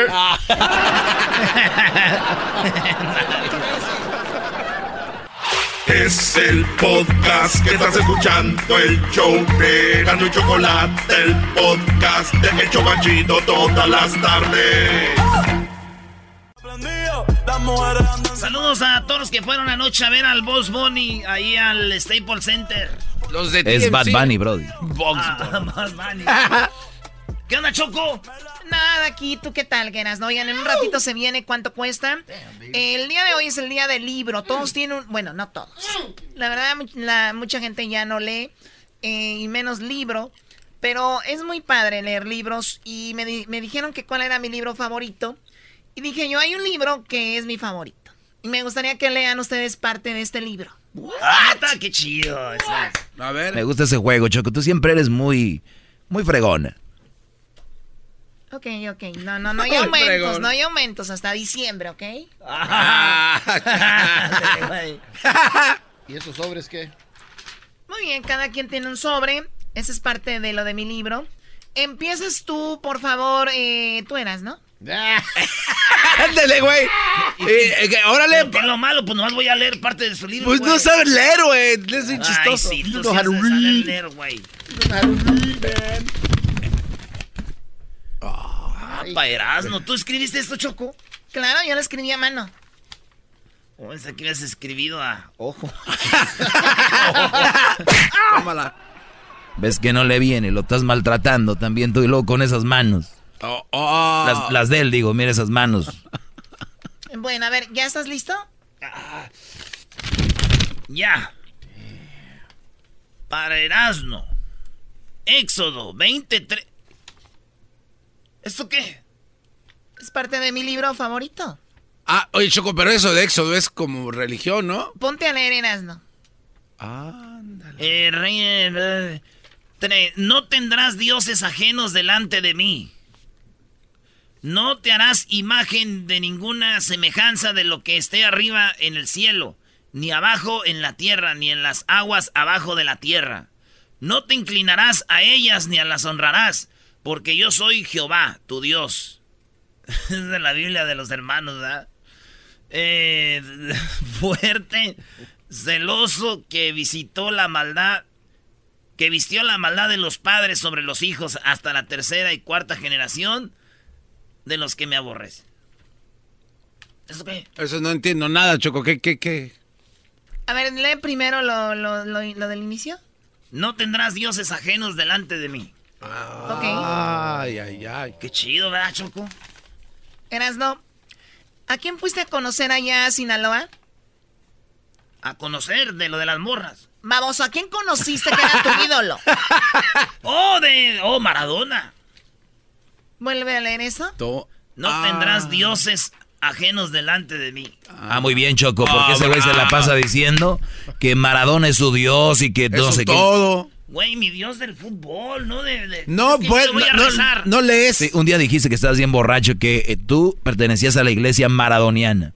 Eh, No sé, sí, dijo. existe una iglesia de Maradona y tú el otro día dijiste eso. Es parte de mi libro. Bueno, de mi libro favorito. Nice. Qué, bueno, qué bueno que le enseñas eso, Choco. No hay que- Guárdalo, al- al- llévatelo a tu casa. Hoy quiero que se lleven algo de mi libro, del libro que tanto me gusta. No hay que Wow. Eh, te toca a ti, Garbanzo. ¿A mí qué me toca? Yes. A ver, pues ah, pásame, pues.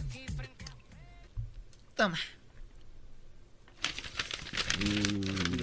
Ah, para ti, Garbanzo, con una carita de sonrisita. Más.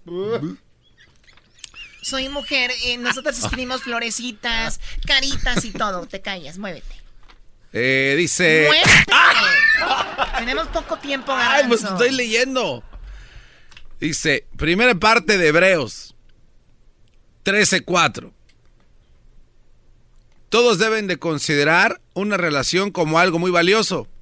Y esto es porque el matrimonio o la relación es, comparado a- es comparada a la relación entre Jesús y la iglesia.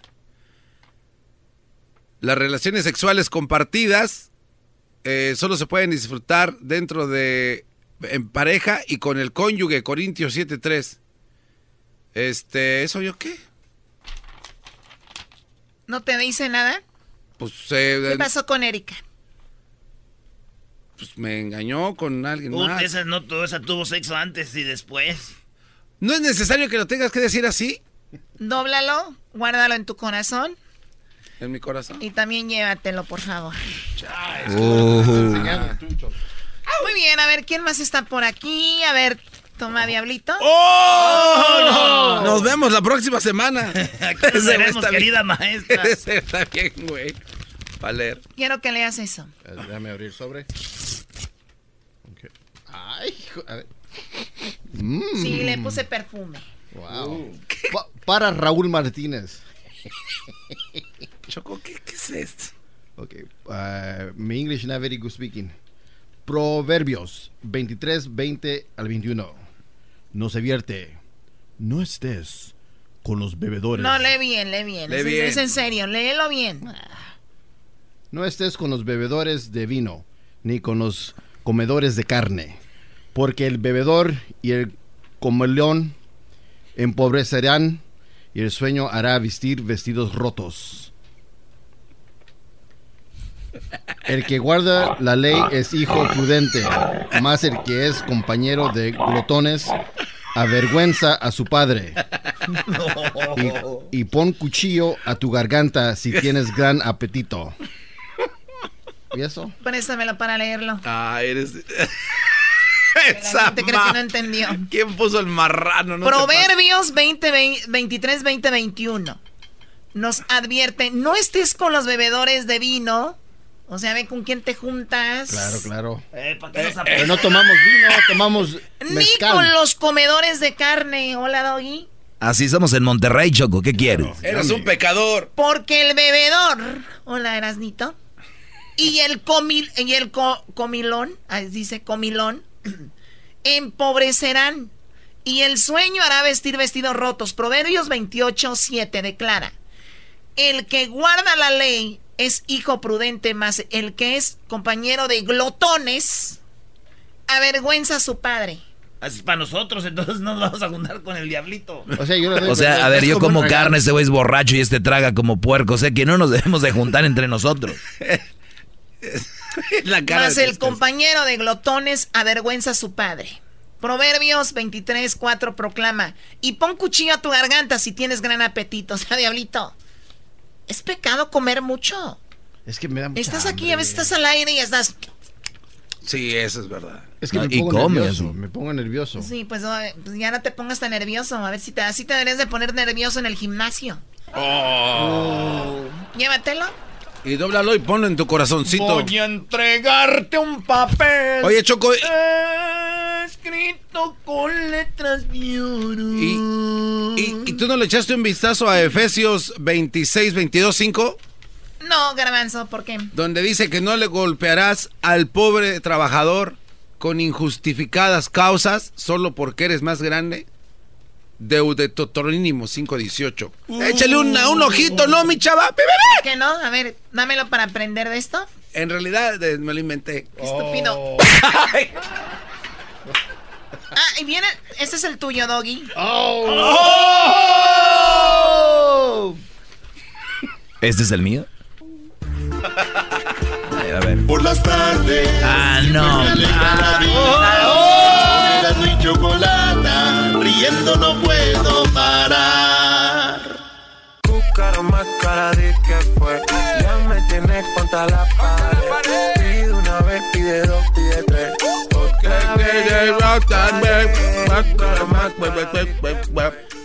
¿Cómo te llamas, Lero, y te apellidas? No. Lero. No, Lero. no. Todos sabemos que no se apellida ¿Y a así. qué te dedicas, candilero? Ah. Muy bien, a ver, el garbanzo ya leíste lo que te di de mi libro. Hoy es el día del libro.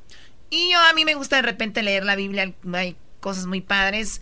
Y pues para reflexionar, obviamente hay muchas interpretaciones. Garbanzo habla de la infidelidad que te pusieron el cuerno. Llévate ese papelito que te di.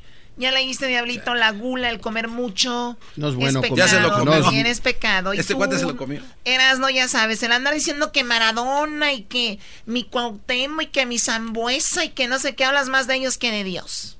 Eh. Pecado también. Doggy, abre tu sobre, por favor. Dale, güey. Eh, para el doggy. Ay, ay, ay. Dale. ¿Y por qué le pones letras así rositas? Te pasas de lanza. Ponte a leer lo que te dije. Dice, uno, ama a tu esposa, así como a Cristo amó la iglesia. Efesios 5:25, el amor de Cristo por la iglesia es ilimitado.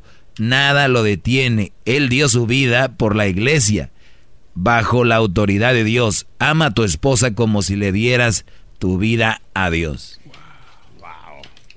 ¿Oíste eso? Muy bien. Yo no estoy en contra de eso, digo. El problema no es que ames a tu esposa, es cómo es tu esposa. ¿Por qué la debes de amar? O sea, estás cuestionando lo, de la- lo del libro de la Choco. Este está cuestionando el yo libro puedo, de la Choco. yo puedo cuestionar la Biblia. ¡Qué bar! O sea, ¿cómo no? Yo puedo cuestionar a la... Si, si la Biblia dice ama a tu esposa, pero ¿cómo es la esposa? O sea, como sea, no importa. Pues sí, ¿no? Ah, ya te preguntaste tú mismo, ¿no? Doggy, sigue leyendo, no quieras defenderte, ándale. Le pegaron al papel este. no, que muy maestro. Ama a tu esposa de la misma forma que en que amas a tu vida. Efesios 5, 28, 33. Cuida las necesidades y el bienestar de tu esposa. Siente su dolor y enfermedad y regocíjate en su salud como si fuera tu propia vida. Sus necesidades espirituales, físicas, emocionales o económicas deben merecer tu esfuerzo absoluto. No, solo de esta manera puedes amarla y proveerla, así como lo haces con tu propia persona.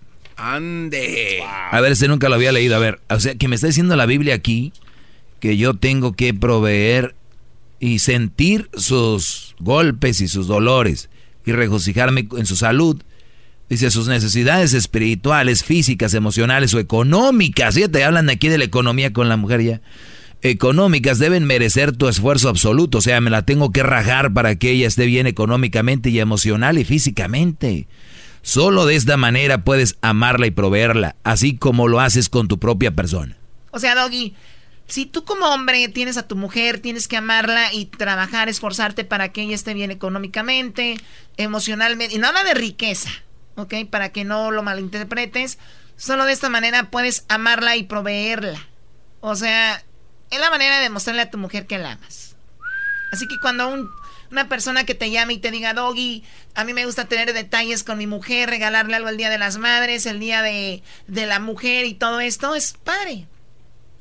Es padre. O sea, eso es una manera de mostrar que nos aman. Wow. ¿Ok? Eh, tú, Guárdalo, cabeza de gallo con cresta doblada. guárdalo ahí. No, estoy viendo la cara del doggy, güey. no, lo Se de viene el debate. Bien controladito el. Muy bien. Durante el corte presentí que venía algo así. ¿Puedes leer esto tú, Choco?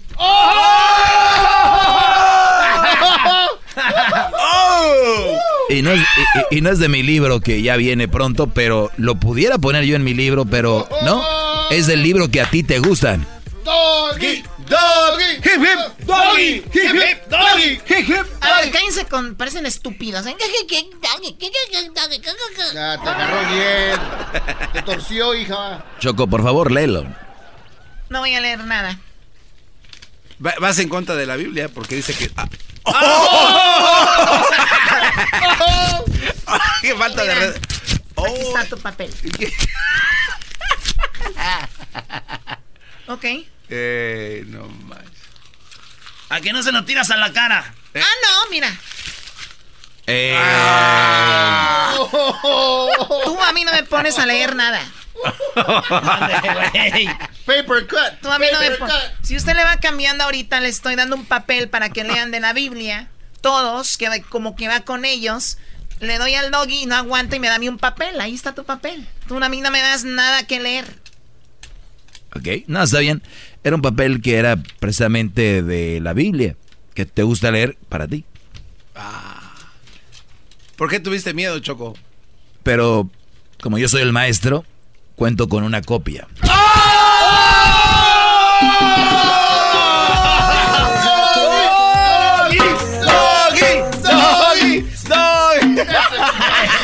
Aquí está una copia. Yo, yo, yo te conozco. Aquí está. Ahora sí te torcieron. Y si tú no lo lees, yo lo voy a leer. Ah, léelo, lé- léelo tú, a ver. La torcieron. Efiseos. Ahí les va, brodis. Efiseos 22, 24. Choco parece pretzel. Es que por mandato divino, el hombre es cabeza de la mujer y del hogar.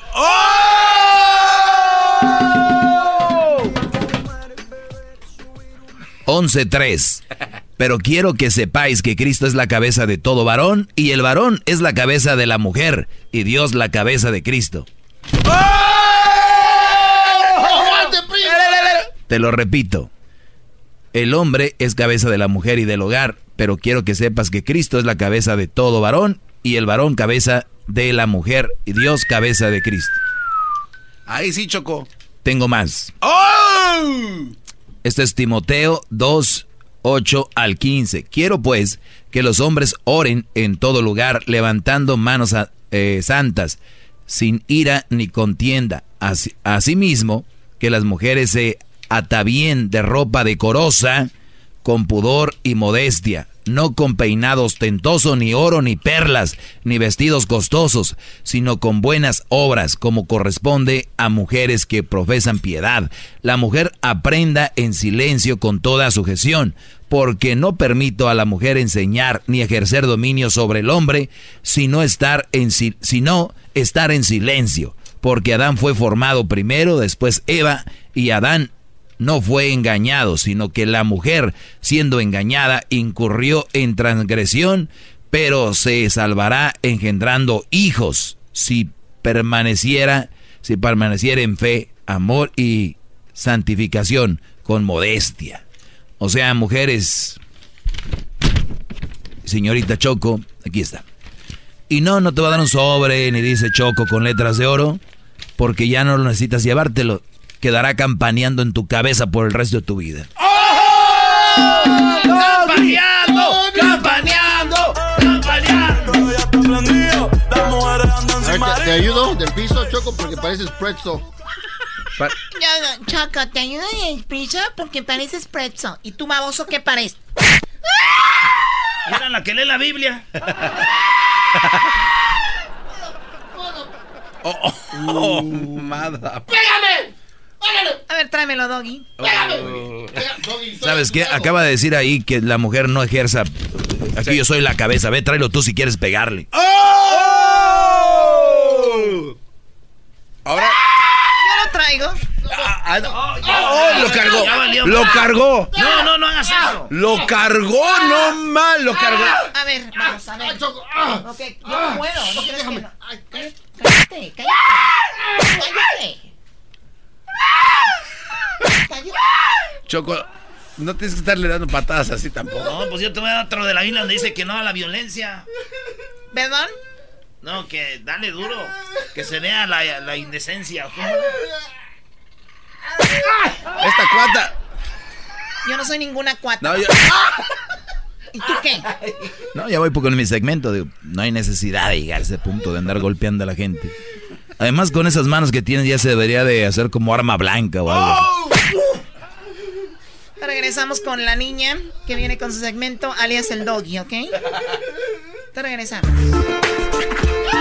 Por las tardes siempre me alegra la vida. El show de la y chocolata, riendo no puedo parar. Con ustedes. El que incomoda a los mandilones y las malas mujeres. Mejor conocido como el maestro. Aquí está el sensei. Él es el doggy.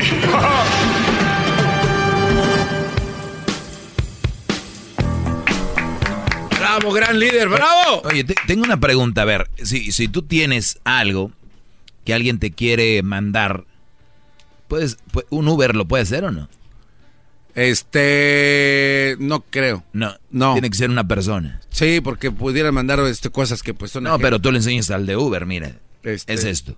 eh, Eso sí, a quién sabe, maestro. Muy buena pregunta, ¿no? Nice. Bien.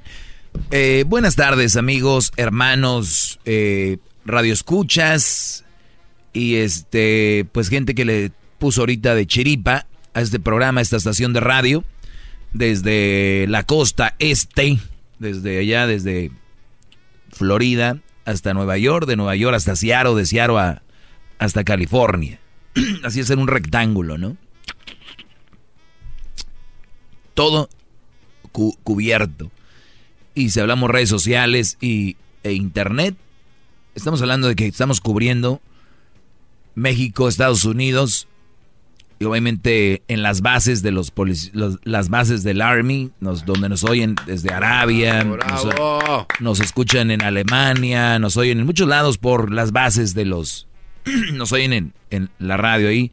Y lo decimos porque ahora es muy fácil con los, la tecnología, sabes de dónde te están oyendo, cuánta gente te oye y todo el rollo. Y es muy chistoso que hay bases por allá en, en Europa, en Asia, y nos oyen pues latinos, paisas, y, y gracias. Y también gente en Centroamérica que algunos, muchos han sido de- deportados, eh, muchos han sido eh, que ya se fueron allá, lo que vinieron a hacer su lana y a hacer su negocio, ya están trabajando allá en Centroamérica, saludos a ellos. O güeyes que se enamoraron en el Face y dijeron me voy a vivir a Guatemala con ella y allá están. Y pues Sudamérica también, un poquito menos en Sudamérica, pero también de repente tenemos el radio escuchas. Todos ellos están siendo adoctrinados por mi palabra. ¡Bravo!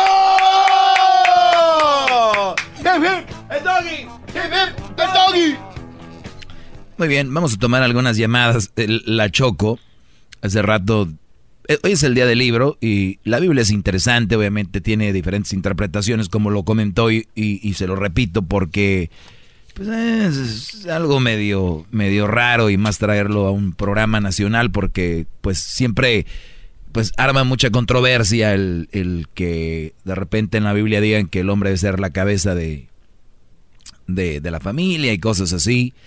Y, y también la Choco me da un pasaje como diciendo, mira, con esto quiero dejarte claro de que estás mal. Y yo, yo, yo no...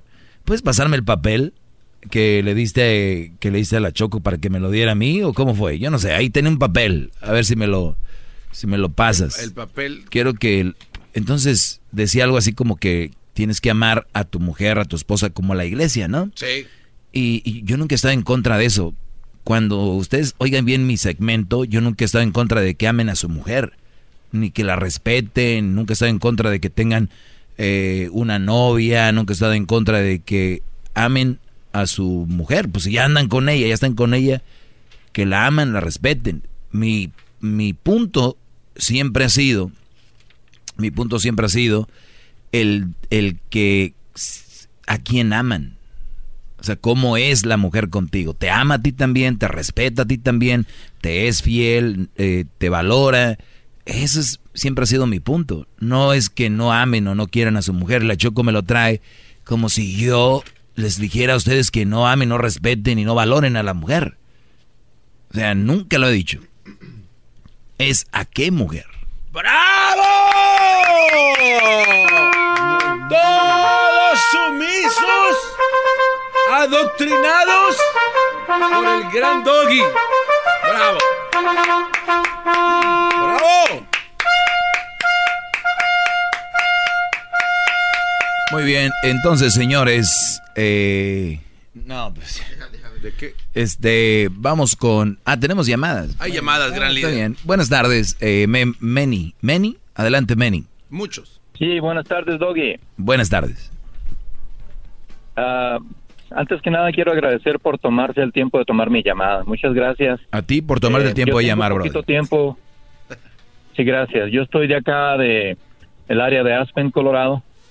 Eh, me impresionó el programa del librito y quiero darle gracias a la Choco y a todos ustedes por tomarse la, por así decirlo, la osadía de tomar la Biblia como consideración.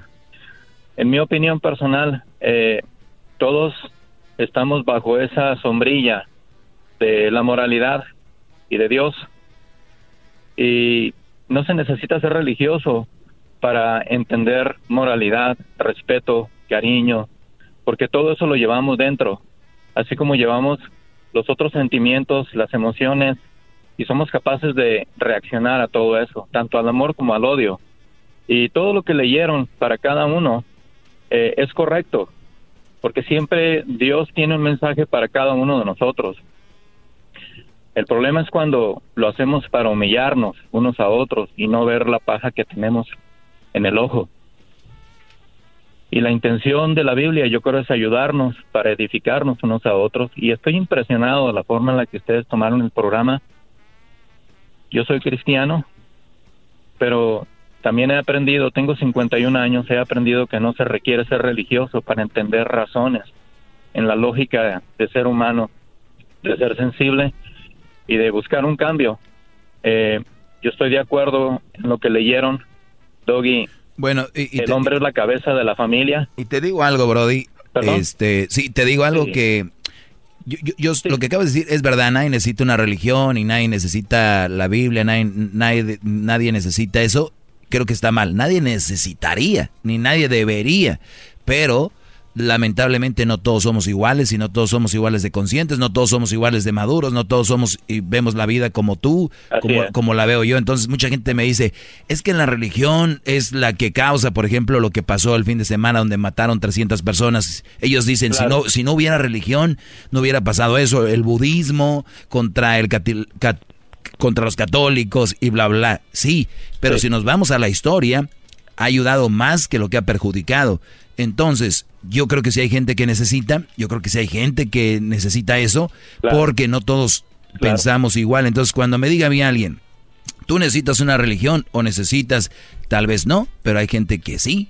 Y es donde muchos han cambiado, han dejado eh, drogas, eh, alcoholismo, que bueno, es droga también, o, o han, o han cambiado su vida. Entonces, yo creo que, que sí, mucha gente sí la necesita, no la deberían, no la ne- deberían de necesitar porque por lógica y por esencia de ser humano es ayudar a alguien más sin que, sin que te digan, si no ayudas te vas a ir al infierno. Entonces mucha gente termina haciendo algo porque si no se va a ir al infierno lo van a castigar. Pero deberíamos Por de miedo. hacerlo por naturaleza. Te Sí, vayas o no. Claro, y, y- y- y no, quiero tomar mucho tiempo, Doggy. Yo sé que hay otra gente que quiere comentar, pero ah, yo pienso esto. En la secuencia de la jerarquía de lo que Dios hizo, viéndolo desde un punto de vista bíblico, la escritura dice, y vio Jehová que todo lo que había hecho era bueno en gran manera. Entonces, la jerarquía que Dios le dio al ser humano en su dominio sobre el mundo que Él creó para nosotros, está que nosotros somos la cabeza, pero sí nos recalca que para que un hombre sea cabeza necesita estar sujeto a la voluntad de Dios en todos los aspectos, como en el caso que marcó la Choco, de que tenemos que ser sensibles y que tenemos que trabajar en nuestra parte. Y tienes toda la razón de que hay personas que no quieren cooperar como mujeres que, que se portan mal, que no quieren aceptar el consejo, y ahí es en donde viene el cuestionamiento que tú planteas en, en tu en tu exposición porque pues yo en, en lo, en- te a ser honesto yo estuve en la religión estoy todavía me casé con una de la religión y me salió de lo peor y yo era virgen me guardé y nunca me imaginé que eso me iba a pasar entonces no todas las personas aun las que están en la religión están en la están en lo correcto. Ah, no, no, por eso te decía hace rato, pero... Y, y llega pero... el tiempo en el que tú aprendes en, el, en que aun- no importa qué tanto tú quieras, la Biblia dice que no hay nada imposible para Dios, pero hay solamente una cosa que yo he aprendido que sí es imposible para Dios. Y esa es, Dios no forza a nadie. Y si tú no quieres, Dios no puede hacer nada por ti. Si tú no quieres, Dios no puede cambiar tu matrimonio. Si tú no quieres, Dios no puede cambiar a tu marido. Si tú no quieres, Dios tiene las manos Bueno, amarradas. y te voy a decir por, por último, Brody, aquí yo les he dicho de mil maneras es- esta situación. A ver, ¿estás preparado para casarte, para tener una esposa? No, no te cases, Brody, no, no hagas eso. Claro. Porque muchos nada más quieren casarse para someter a la mujer, para, para tenerla como una criada, como una esclava. Y, Así y- es. entonces no es así. Y muchos creen, cuando yo hablo de eso, creen que ese es el mensaje, pero están equivocados. Tienes que ser responsable y ser esa persona para poder tener esa persona que pides. Y me, siempre me dicen, ¿por qué no hablas del hombre? Que no sé qué. No, sí hablo, pero eso no lo oyen. Como están ya traumadas, cada que oyen la palabra mujeres cuando levantan la antena, pues lo otro no lo oyen. Te agradezco la llamada. Vamos con... ¡Bravo! Vamos con más llamadas. Ahorita regresando. Bárbaro, O sea, Choco ya vino a alterar. Más, mucho más. Con el doggy quieres más. Llama al 1 888 874 2656.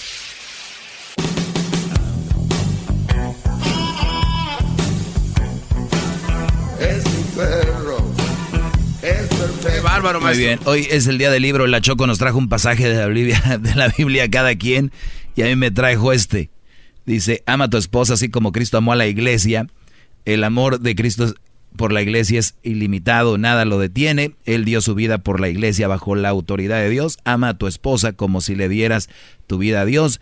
Ama a tu esposa de la misma forma que tú que, que amas a tu vida.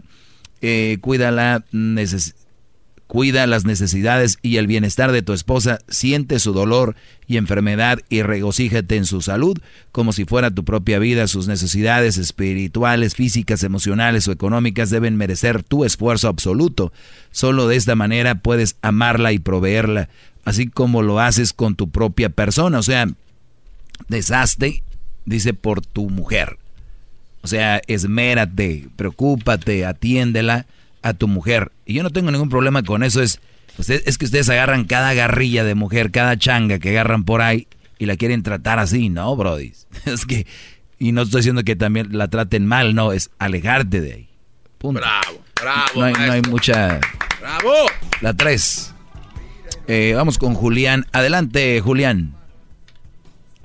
Eh, buenas tardes, Doggy. Buenas Mira, tardes. ah, tú en ningún momento has, dicho- has- has dicho que se debe maltratar a una mujer. Lo- tu mensaje siempre ha dicho, aléjese de una mujer mala. Exacto. Entonces, obviamente, la mujer que es buena se va a tratar como una reina porque se lo merece. Ha hecho todo lo necesario para que nosotros le, le pongamos el cielo y las estrellas, ¿no? Y está en la esencia del hombre, Brody, el de, el de, tra- el de Sí, querer, claro. el de, el de abrazar a nuestra mujer y, y decirle aquí estoy para cuidarte y protegerte. Claro, bien. Eh, es natural del hombre que el hombre trabaje y quiere que su familia tenga lo mejor, tiene la mejor casa, el mejor carro, siempre el hombre es así. Y yo, yo creo que yo creo que no sé eh, además otra cosa, no sé no se no la chocolata, pero honestamente la Biblia no se usa para andar tirando sátiras. Así Eso es. indebido. Aunque, aunque aquí nadie está tirando sátira, ¿eh? Tú eres inteligente, tú sabes que nadie está tirando sátira. Bueno, pero no, yo no, no debes usar nunca la Biblia con un párrafo. de- o sea, yo vengo a ti y te quiero criticar de una manera, voy, a- voy y busco un párrafo de la Biblia que te aplique. Eso es una sátira. y eso Bueno, no se debe yo, yo no vi, yo no lo tomé así y otra vez repito, todo se, se interpreta como uno lo interpreta. Aquí no hay nadie que haya dicho Sí, es- es una, es- pero si para ti fue sátira, yo en nombre de este programa te ofrezco una disculpa. Qué Si, crees que así cuánta fue. humildad en, en todo este hombre. Bravo. Bravo, maestro. Por eso es grande usted. El, el tema es Qué enfocarnos en lo que se dice. No, no empiecen a desviar el, eh, el asunto. Ahorita regresamos, tenemos más cosas aquí, pero yo, yo esto fue lo que yo le leí a la Choco. Eh, es que por, dice, el hombre es cabeza de la mujer y del hogar, pero quiero que sepas que Cristo es la cabeza de todo varón y el varón es la cabeza de la mujer y Dios la cabeza de Cristo. O sea, yo creo que está muy, es muy básico esto, ¿no? Hoy, Demasiado básico. muy básico. Entonces ahí es donde habla más de eso. Pero ¿qué pasó, Garbanzo? Más adelante viene cuánto cuesta, no se lo vaya a perder. Eh, puede ser que salga en una hora, dos horas, tres horas, cuatro horas, no sabemos. Pero ahorita, mientras esté yo hablando aquí, no les garantizo que salgas. Para que no, para que no llamen, ay, quiero jugar. Mucho más, con el y quieres más. Llama al 1 triple 874 2656.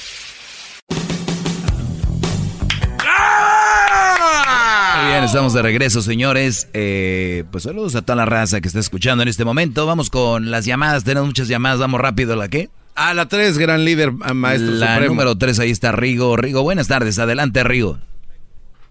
Muy buenas tardes, Doggy. Eh, quiero agradecerle públicamente por su um, trabajo. Es un excelente show. Y si me daba la oportunidad de explicarle cómo conocí su trabajo, cómo me enteré de su show. Yo estaba viviendo en Japón, en Okinawa, como militar, y estaba. Um, y eh, acabé de escuchar a usted que decía que lo escuchamos en diferentes bases del mundo, y es cierto. Yo lo escuché en Japón y una vez estaba, mejor dicho, estaba conversando con un este amigo que trabajaba como entrenador de karate y eh, para los Marines de los Estados Unidos. Entonces yo le di, él me estaba diciendo que él quería llegar a ser sensei.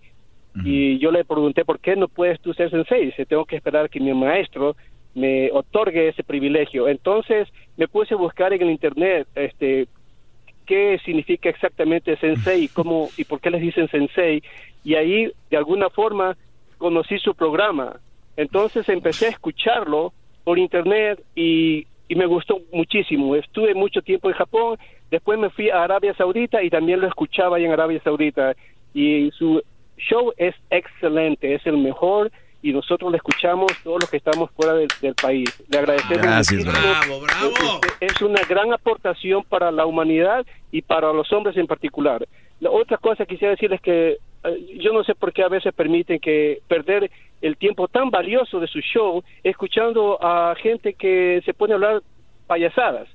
Este, yo pienso que 15 minutos debería ser extensión, una hora mínimo sería bueno, porque nosotros que vivimos fuera del país, fuera de los Estados Unidos, 15 minutos es nada y, y, programas como los suyos son los que realmente nosotros queremos escuchar, sobre todo si estamos solamente en una base encerrados por días y cuando yo estaba viviendo en Arabia Saudita esperaba con ansia escuchar su show. Por favor, trate de hacerlo más largo, que es un beneficio para la humanidad. Gracias, Brody, de verdad. gracias. ¿Qué va? Eh, yo les había dicho esto porque uno ve, les digo ahora con la donde nos oyen, y te agradezco mucho, Brody. Y sabes qué, eh, ahora con el podcast, pues ya tienen la oportunidad de poderlo escuchar a la hora que quieran, donde quieran y todo esto. Así que gracias por, por la llamada, Rigo. De verdad, gracias también por tu servicio, Brody. Sabemos que no es nada, nada fácil. ¿Con quién vamos ahí? El la uno, maestro de ahí, así. Patricia. Con, hilo de media para abajo. Patricia, buenas tardes, adelante. Buenas tardes. Buenas tardes. Qué gusto escucharlo. Gracias, igual. Mire, ah, tiene tiempo que este, lo vengo escuchando y la verdad yo estoy a favor de lo que usted dice. Ah, las mujeres ahora ya malinterpretaron todo y la verdad yo nunca pongo abajo a mi marido. Mi marido siempre va al lado mío. Um, tengo 31 años con él y nunca, nunca lo pondría abajo. Él siempre ha sido todo para mí. Ah, respecto a las mujeres que a veces se malviajan y dicen, no, pues, este, que los maridos son esto, lo otro y aquello. No, ahora ya todo ya se echó a perder. Ya muchas mujeres piensan que pinches cabronas y luchonas. sí, sí. Oye, pero, a ver, también mm, hay muy pocas, yo por eso les digo, búsquenlas. E, y estas son las que deben de buscar, no lo que hay en la mayoría. Y sí, la mayoría se echaron a perder, ya viene una oleada. ¿Ustedes nunca han visto la película de Moisés cuando abre el mar? Cuando abre el mar Moisés va en su carruaje o con toda la gente y cuando ya pasa el mar, al otro lado vienen los soldados y todo, y luego de repente se cierra así. así viene la oleada, Brody. Los están atrapando, corran con ah, Moisés. Así tal Yo soy Moisés, síganme, vámonos. Oye, este, a Rodolfo, Rodolfo, buenas tardes, Brody.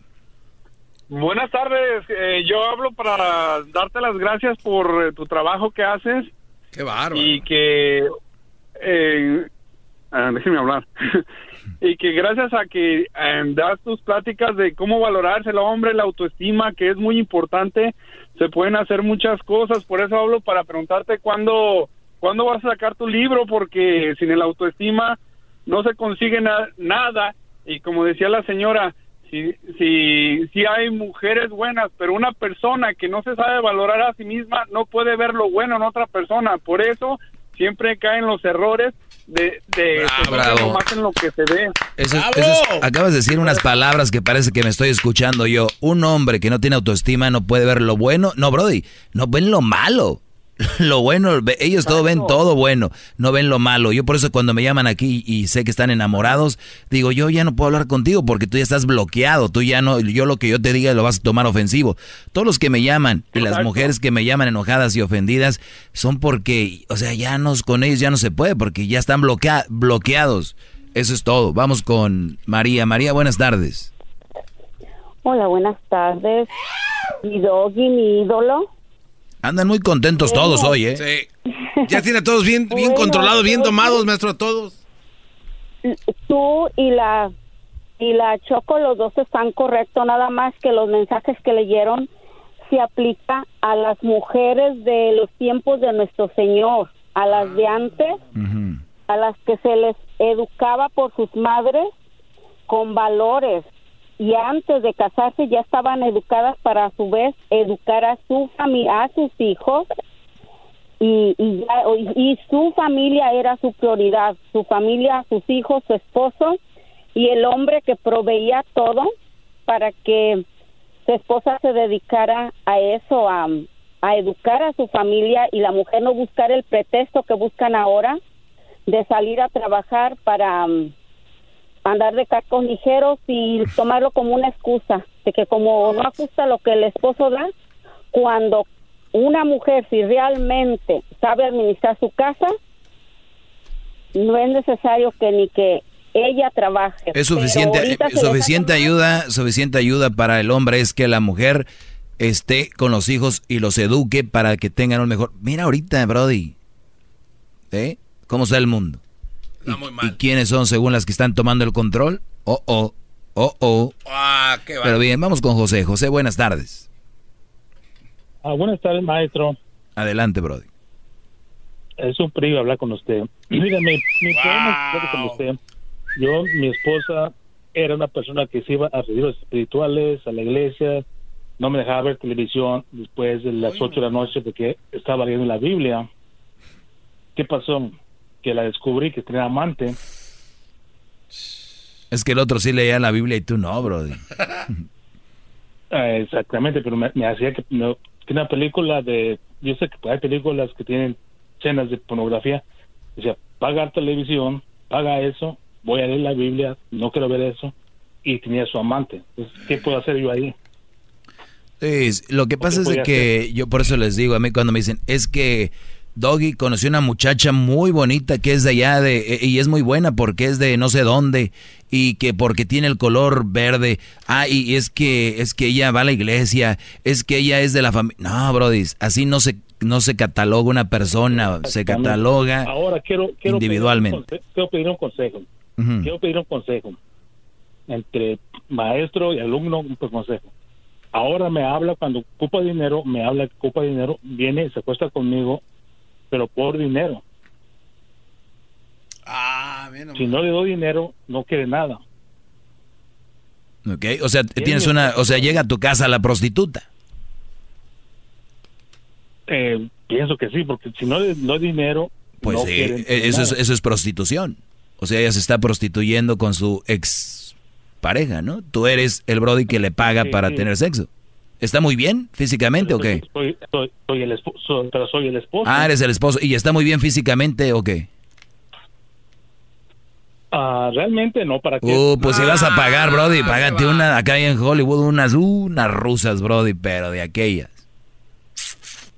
Sí, porque un me habló que, que ocupaba 300 dólares. ah, pues eso es lo que cuestan aquí, como 300. Entonces, ¿qué, puedo, qué, qué, consejo me da en esa forma? ¿Tú por qué tienes sexo con ella? Porque no tengo a nadie. Ok, ¿y por qué no tienes a nadie? porque mi compañía es puro trabajo. Ah, muy bien. Pues el, el asunto aquí, Brody, es de que a esta mujer, ¿esto es, ¿es tu esposa, tu esposa? ¿Tú te casaste con ella o vivían nada más juntos? Eh, no, no, no, casados, casados, casados legalmente. Muy bien, entonces obviamente tú como ya se van a divorciar o no se van a divorciar. No quiere divorciarse. No, no, no, tú sí quieres, ¿no? No, yo sí. Ajá, pues no, eventualmente... No, me, lo, no me lo va a dar porque, porque si, si le doy el divorcio, si me acepta el divorcio, tengo que comprarle una casa y darle una cantidad cada mes. Exacto, por eso te digo, entonces, ¿qué prefieres tú? ¿Estar aceptando una mujer que viene nada más por dinero, por sexo? ¿O, prefieres sacarla de tu vida y de repente pues hacer esos ajustes que obviamente vas a tener que hacer porque pues las leyes no son tan justas con el hombre aquí en ese aspecto como quisiéramos? Eh, y tú es ahí donde debes de decidir, estar aguantando esta situación o eh, meterlo del divorcio y explicarle al juez, agarrar un buen abogado cuál es la situación. No, no es tan complicado como tú crees y van a llegar a ese acuerdo donde ella te va tal vez quitar lana y este rollo, pero preferible. Sí, porque ella, ve que mi, que mi compañía está creciendo, ya como tengo una compañía de construcción, está viendo que está creciendo mi compañía y me está exigiendo más y más. Lo va a hacer, por eso te digo. Llegó el momento de que la cristiana que se la pasaba leyendo la Biblia, eh, la saques de tu vida y te va a sacar un ojo de la cara, porque así están las leyes aquí, Brody. Es, es una decisión muy importante. que tengo porque sí, lo que tengo porque sí me va a sacar buena feria, buen dinero de, la compañía. ¿Y con, ¿Y con quién crees que se lo va a gastar? Con el amante. Ah. Te va a pedir permiso. Así estamos, bro. No me pide permiso tienes una situación, yo no, yo no voy a ser como otros shows que te dicen, no, mira que todo está bien. No, está muy mal todo. y tienes una situación bien dura, pero ¿sabes qué, Brody? Tú tienes los pantalones para salir de esto. Disculpe, maestro. Ella exactamente que ella nunca me iba a poder dejar feliz con ninguna mujer. Ella era mi esposa y ella tiene que ser la primera, así que yo no puedo tener a ninguna mujer. Uy, hoy, hoy a la cristiana. Pero eso son amenazas, mi brody. Eso, son amenazas, tú le puedes poner una restricción, tú puedes decir todo esto que ella te está diciendo, si tienes textos, llamadas, todo este rollo se puede usar en corte a la hora de enfrentarla. Agárrate un abogado astuto. Yo la verdad no tuve tiempo o no, no, pero hubiera sido un muy buen abogado. Bravo, maestro, bravo. Y, un buen juez, maestro, qué abogado, juez. Uy, si yo fuera juez, Brody, no, no. no. compañía gano gano bien, pero él me está atacando. Por eso dice que yo no puedo tener a ninguna mujer conmigo. Sí, sí, sí. No, yo sé, yo, yo sé dónde estás parado ahorita. dale un poquito de tiempo y me gustaría hablar contigo. Y Diablito, me gustaría que contactemos a Gaby, ¿te acuerdas? Sí. Sí, y me gustaría hablar con este Brody. Agarra tu número de este Brody. Se me hace muy interesante este caso. Fíjate dónde ya hemos llegado, Brody. Chido, chido es el podcast de Eras, no hay chocolate. Lo que te estás escuchando, este es el podcast de Choma Chido.